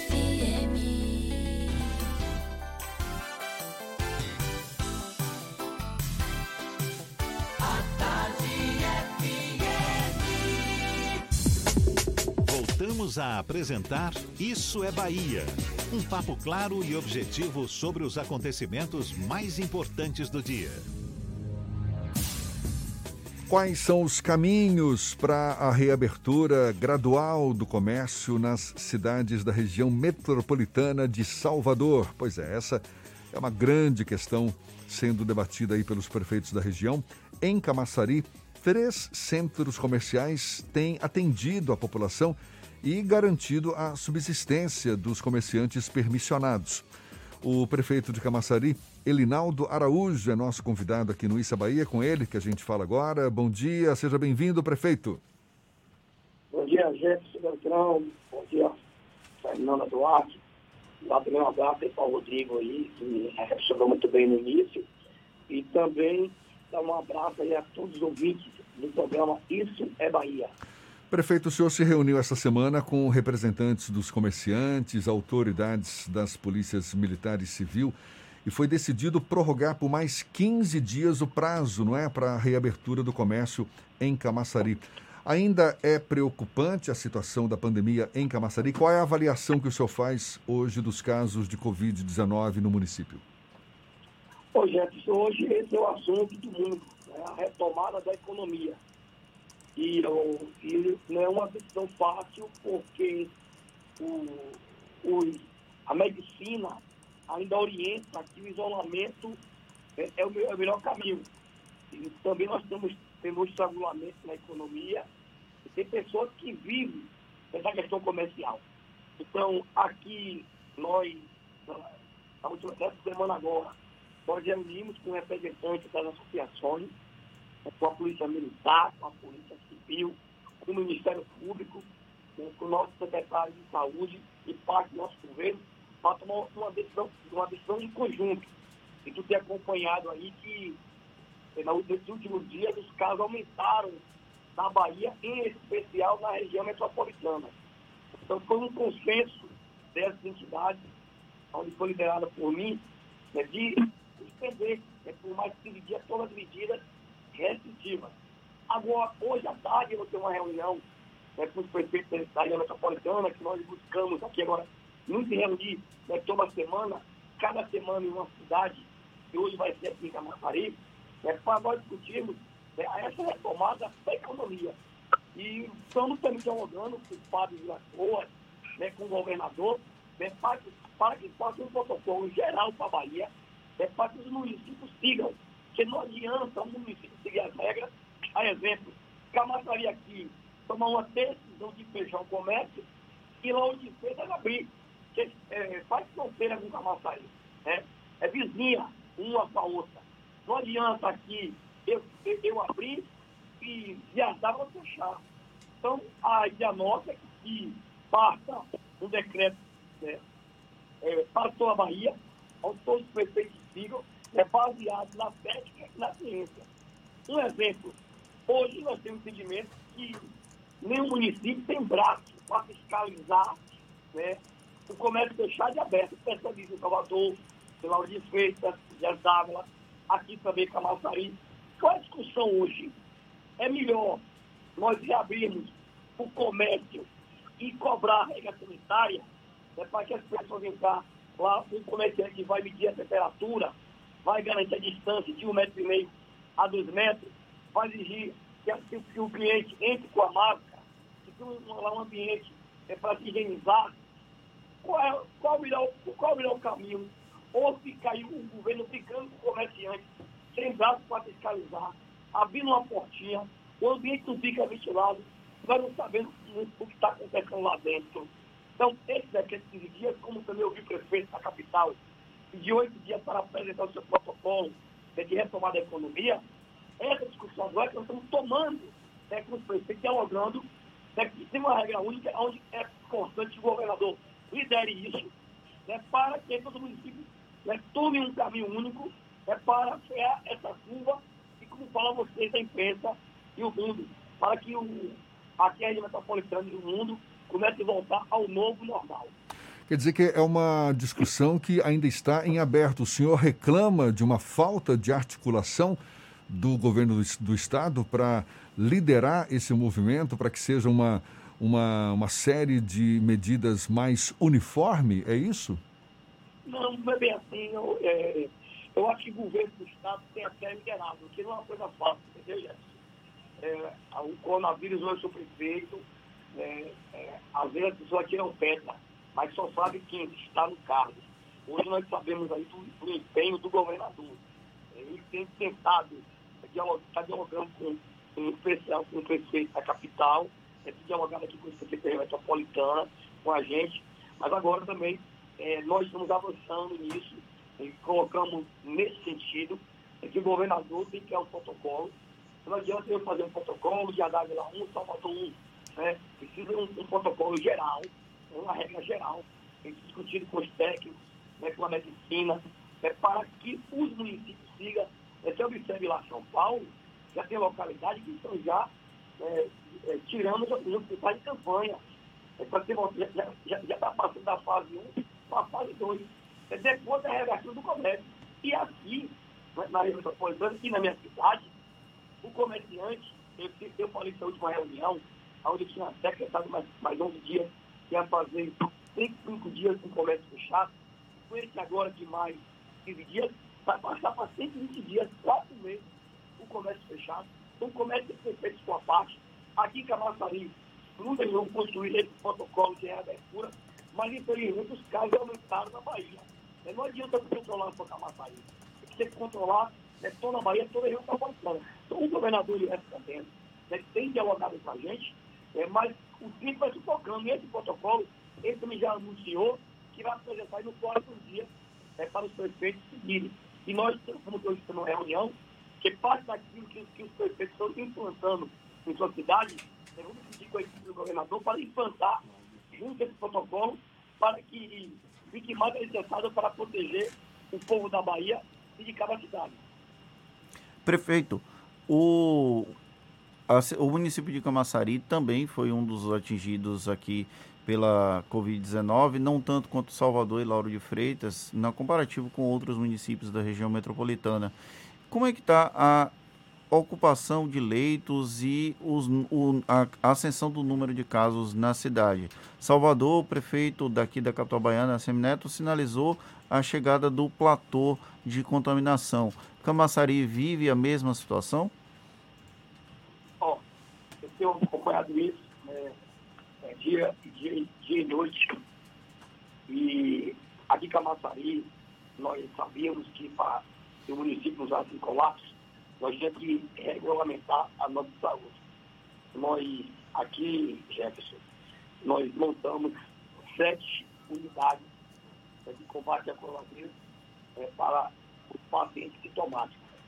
Então, os pacientes é que estão com um sintoma, um sintoma e a gente não pode isso aqui, paciente misture né, com, com, com sintomas de, de um AVC, bem infartado, qualquer tipo de trauma. Então, a gente misturar, a gente pode contaminar. Então aqui nós montamos três bases na nossa costa, uma no Monte Gordo, uma em Arembepe né, e uma em Vila de Abrantes, e montamos quatro aqui na nossa sede montamos um centro de atenção à criança, uma aula exclusiva para, para atender as crianças, montamos três para adultos, que é uma no Gravatar, uma no POC e uma no POC 3. Montamos aqui também um centro de tratamento intermediário, e aqui pacientes que precisam de internamento, mas não é um internamento grave. Então não precisa ficar no UTI, mas também não pode ficar em casa. Então nós montamos isso para não sobrecarregar a nossa UTI. E respondendo, nós montamos aqui um centro tratamento intensivo que tem 10 leitos de UTI, de UTI, 6 de UTI, e 5 leitos clínicos, né, para atender as pessoas depois da gravidade. E fizemos um contrato também é, com a Santa Helena, onde nós temos mais 10 leitos de UTI. Então, aqui, só para que você possa entender, Camaçaí tem 300 mil habitantes e tem 1.422 casos. Só para que você possa entender, Salvador tem 3 milhões de habitantes e tem 34.613 né, casos. Então, Camaçari tem 10% da população de Salvador. Aqui, se, eu tivesse como Salvador, eu teria 3.400 casos. Eu estou com 1.400 casos. Só para você entender a proporção. Então, aqui, é com esforço de todos, né, de todas as entidades, nós estamos, mesmo tendo esse avanço da última semana, mas se você for comparar a população de Salvador, que tem 3 milhões de habitantes, e tem 34 mil casos, e aqui eu tenho 300 mil habitantes, e tem 1.400 casos, então, 10% da população, depois 10%, é, eu digo aqui é 3.400 casos. Então, nós temos que comer a metade daquilo proporcionalmente deve ter Salvador. Então, é um esforço todo o contexto. Mesmo assim, tem, tem aqui momentos que nós tivemos 100% dos nossos leitos de UTI ocupados. É, o, ontem mesmo, eu vi a entrevista do prefeito Salvador e do governador que a Bahia tinha 84% dos leitos ocupados. Então, ontem, eu estava com 90% do meu leito de UTI ocupados e 60% dos meus leitos clínicos. Ainda tinha alguma folga, é, mas com todo esse ponto que nós fizemos. Prefeito, como é que está a situação dos cofres do município? Quanto que a prefeitura já gastou nas ações de combate à pandemia em Camaçari? É, nós temos aí, é, caminhando para o quarto mês é, de coronavírus. Você sabe que toda contratação ela precisa ter uma concorrência. Nós temos um planejamento de gastar entre o centro intensivo, centro intermediário, o contrato com a Santa Helena, a distribuição de máscaras, cesta básica, EPI, nós temos um planejamento. É até o final do ano né, de gastar cerca de 30 milhões de reais né, em enfrentamento ao combate ao coronavírus em todas as áreas. Saúde, né, social, né, EPI, né, todo o contexto, né, é, higienização da localidade, todo esse trabalho que nós estamos identificando deve gerar um custo para o município de 30 milhões de reais. E, e obstante as despesas novas, e o município de Camaçari, uma das principais receitas é o ISMS. E o ISS, nós temos aqui o polo industrial, são receitas fortíssimas no nosso município. Entre essas duas receitas, nós temos uma previsão de perda de 220 milhões de reais ano. A União está ressarcindo o, o, o, município em 27 milhões de reais. Então, tem 200 milhões de reais que nós estamos administrando, né, cortando recursos de secretários, de cargos comissionados, né, cortados, alguns contratos nós cortamos, outros nós ajustamos, né, para tentar tapar e sanar esse buraco e manter as coisas funcionando né, de maneira legal aqui em nosso município. O que está previsto em relação a testes, não é? A uma aplicação de testes, novos testes para a população para ter um perfil mais preciso do, do avanço do coronavírus em Camaçari, prefeito? Jefferson, nós acabamos de comprar 25 mil testes a 37 reais. Você vê que no início os testes estão vendidos por 150 reais. A gente viu em vários casos de irregularidade no país então, aqui nós constatamos de maneira emergencial o centro de tratamento intermediário e intensivo por necessidade, mas tomando todos os cuidados para não ter preço, é, para que tenha um preço de mercado na tabela, mas as outras questões nós buscamos sempre fazer o chamamento público né, para abrir a concorrência. Aqui nós recebemos 5 mil testes do Estado e da União, porque nós cuidamos com muito esforço até o último momento. Mas exatamente hoje, hoje, quinta-feira, o município está recebendo 25 mil testes né, para que a gente possa testar mais e fazer uma avaliação melhor da nossa cidade. Tá certo. Prefeito de Camaçari, Elinaldo Araújo, muito obrigado pela sua disponibilidade. Boa sorte aí no enfrentamento dessa pandemia em Camaçari. Prazer falar com o senhor. Um bom dia. Prazer meu, né, de falar para a grande emissora de audiência aqui na Bahia, em especial na região metropolitana. É um abraço a todos os ouvintes do Isso é, do Isso é Bahia. É um abraço também a Fernanda Duarte e a Rodrigo aí, que tratou muito bem no início. Que Deus abençoe a todos. Prefeito Elinaldo Araújo, prefeito de Camaçari. Essa conversa também vai estar disponível logo mais nos nossos canais no YouTube, Spotify, iTunes e Deezer. 8h45 na tarde FM. Você está ouvindo Isso é Bahia. Bote a máscara! Bote a máscara! Pegue logo essa Bote a máscara, irmão. Bote a máscara, irmão. Bote pra se proteger. Bote pra comprar o pão. Pois se precisar sair do metrô, do busão. Não, não vacile, não. Bote a máscara. Bote pra ir trabalhar. Bote pra se proteger. O baiano bom sempre lava as mãos. Se tem álcool em gel, também deve usar. Quem ama, protege, sabe cuidar.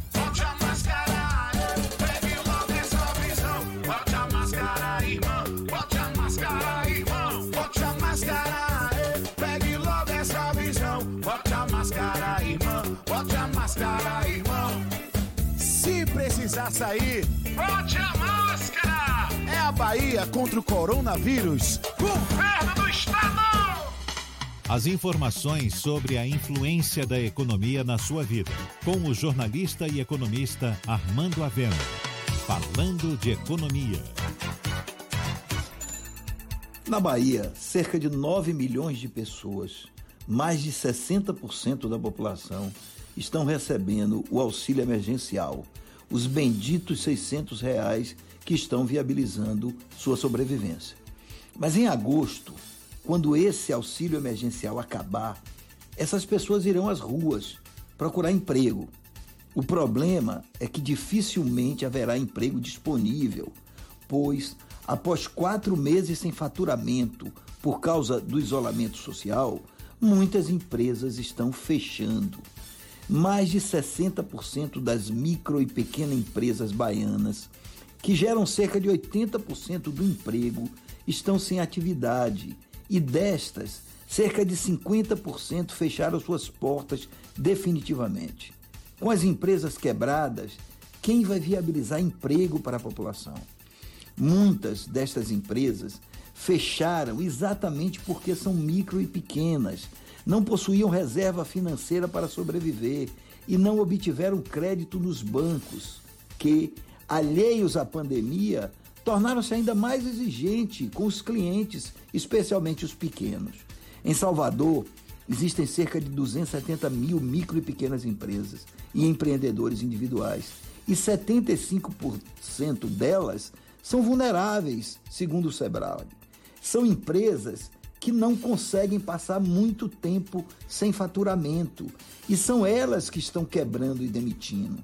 Salvador já registra a segunda maior taxa de desemprego entre as capitais. E milhares de soteropolitanos estão sobrevivendo com esse dinheiro emergencial. Ocorre que isso vai acabar. E é por isso que é fundamental que o governo e a prefeitura estabeleçam um plano imediato de retomada da atividade econômica, para evitar que outras empresas saiam do mercado e que não haja mais emprego para uma enorme população.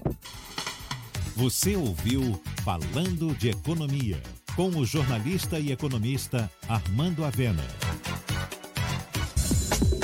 Voltamos a apresentar Isso é Bahia. Um papo claro e objetivo sobre os acontecimentos mais importantes do dia. Agora 8h48, temos notícias da redação do Portal à Tarde. Thaís Seixas, seja bem-vinda mais uma vez. Thaís. Oi Jefferson, oi Fernando, estou de volta aqui com os destaques do Portal à Tarde. O ministro Celso de Mello, do Supremo Tribunal Federal, prorroga por mais 30 dias o inquérito da Polícia Federal para apurar suposta interferência política na corporação e o crime de denunciação caluniosa por parte do ex-ministro da Justiça e Segurança Pública, Sérgio Moro. Celso de Mello informou que a extensão do prazo é para as investigações pendentes e outras que sejam necessárias. Essa é a segunda vez que o ministro autoriza uma prorrogação do inquérito, que foi aberto no dia 27 de abril. E as cidades do interior da Bahia registram no mês de junho queda de 25% no número de mortes violentas, incluindo homicídios, latrocínios e lesão dolosa seguida de morte. Segundo informações da Secretaria de Segurança Pública do Estado, foram contabilizadas 221 ocorrências, 77 a menos do que o mesmo período do ano passado. Os municípios com maior redução são São Felipe, Una, Araci, Guanambi, Itamaraju e Porto Seguro. E olha só, Jefferson, antes de eu me despedir, eu queria mandar aqui um beijo para minha avó Terezinha, que nessa data tão especial aqui para a Bahia, está completando hoje 90 anos. Fica aqui o registro, aproveitando aí a audiência do programa. Volto com vocês aí no estúdio. Valeu, um beijo para vovó Terezinha, 90 anos, hein? Olha, parabéns. Quase a sua idade, hein, Jefferson? Quase, quase, quase. Estou chegando lá. Agora, Hoje, inclusive, é dia de comemoração aqui do Isso Sim, Bahia, né? vamos, A vamos gente aplaudir. não falou isso. Programa de número 200. Aê! Vai lá, marca com direito a marca e tudo no nosso YouTube. Valeu, parabéns, Fernando, parabéns, Paulinho, parabéns, Tardio, parabéns, Fabão, parabéns a toda a equipe que faz o Isso é Bahia. Parabéns aos nossos correspondentes do interior do estado, aos nossos ouvintes que nos aturam, ficam aguentando o Fernando Duarte Que absurdo, esse tempo todo velho, aí. Que absurdo. Valeu, gente. Muito obrigado. Vamos voltar à seriedade. Depois de 90 dias fechado, o aeroporto Glauber Rocha, em Vitória da Conquista, já voltou a funcionar. A concessionária que administra o terminal informou que vão ser sete voos semanais operados pela Gol.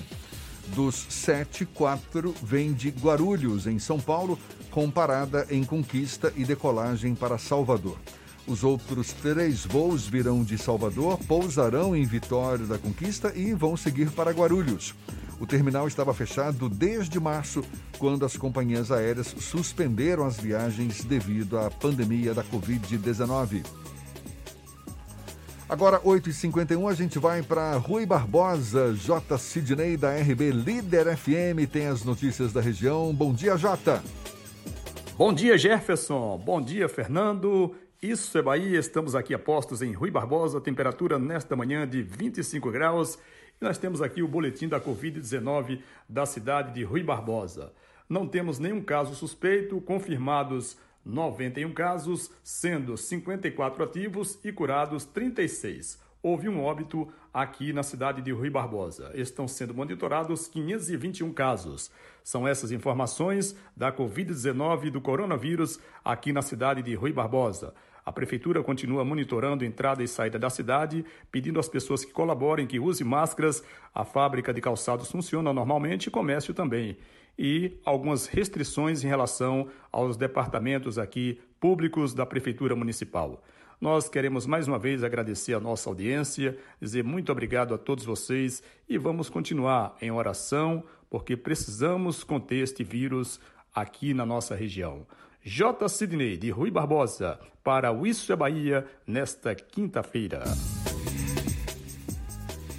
Olha só, a Prefeitura de Itabuna, no sul do estado, adiou para 9 de julho a reabertura do comércio por conta do número de casos confirmados da Covid-19. O anúncio foi feito pelo prefeito Fernando Gomes. Segundo ele, seria irresponsabilidade reabrir o comércio com 100% de ocupação dos leitos de UTI. Ele também disse que 70% desses leitos estão ocupados por pacientes de outros municípios. Fernando Gomes, inclusive, viralizou dizendo que vai abrir no dia 9 de julho o comércio Morra Quem Morrer. Acho que é uma declaração um pouco adequada para o prefeito, mas vida que segue. Uma plantação com mais de 3 mil pés de maconha distribuídos em 225 covas foi destruída em uma fazenda na cidade de Xorroxó, no norte da Bahia. De acordo com a Polícia Militar, a incineração aconteceu na fazenda Sítios dos Bahias. Uma guarnição da PM recebeu uma denúncia anônima sobre um plantio da droga na roça e verificou a ocorrência. o responsável pelo plantio ainda não foi encontrado. Agora a gente vai para Teixeira de Freitas, teremos sul da Bahia, Tiago Ramos, da Eldorado FM. Bom dia, Tiago.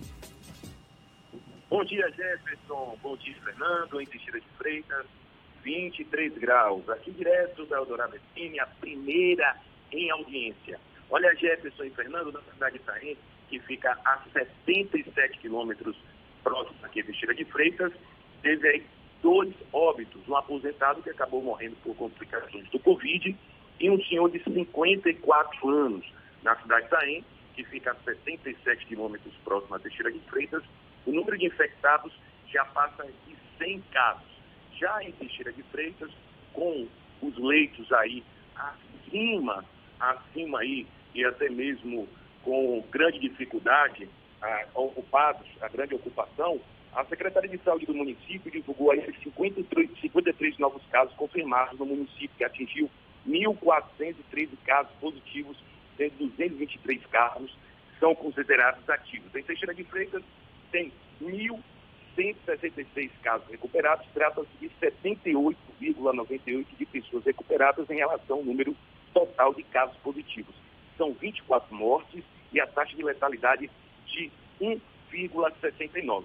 Com isso, são 21 pacientes internados em leitos para tratamento de Covid no Hospital Municipal, Hospital de Campanha também, ao juntos aí, 21 pacientes. Na UPA, de acordo com a atualização, sete internados, sendo no total de 28 pacientes. Estas são as informações de Teixeira de Freitas, a primeira do extremo sul da Bahia, em audiência, levando informação e notícia para o é Bahia. Parabéns, Jefferson, Parabéns, Fernando, levando informação de qualidade.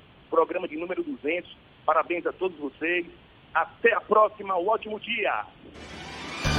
Acabou, Fernando! Encerramos o programa de número 200 do Isso é Bahia. Muito obrigado pela companhia de todos vocês ao longo de todos esses programas. Retornamos amanhã às 7 da manhã para Salvador e em torno e a partir das 8 para todo o estado. Um grande abraço virtual. Se puder, fique em casa, mas se tiver que sair, por favor, use máscaras. Muito obrigado pela companhia, pela parceria, pela confiança. Aproveite bem o dia. Quinta-feira não é fim de semana ainda não. Feriado que a gente sabe não está sendo comemorado como deveria, mas tudo bem, é vida que segue. Amanhã tem mais. Tchau, tchau, tchau, tchau, tchau, tchau.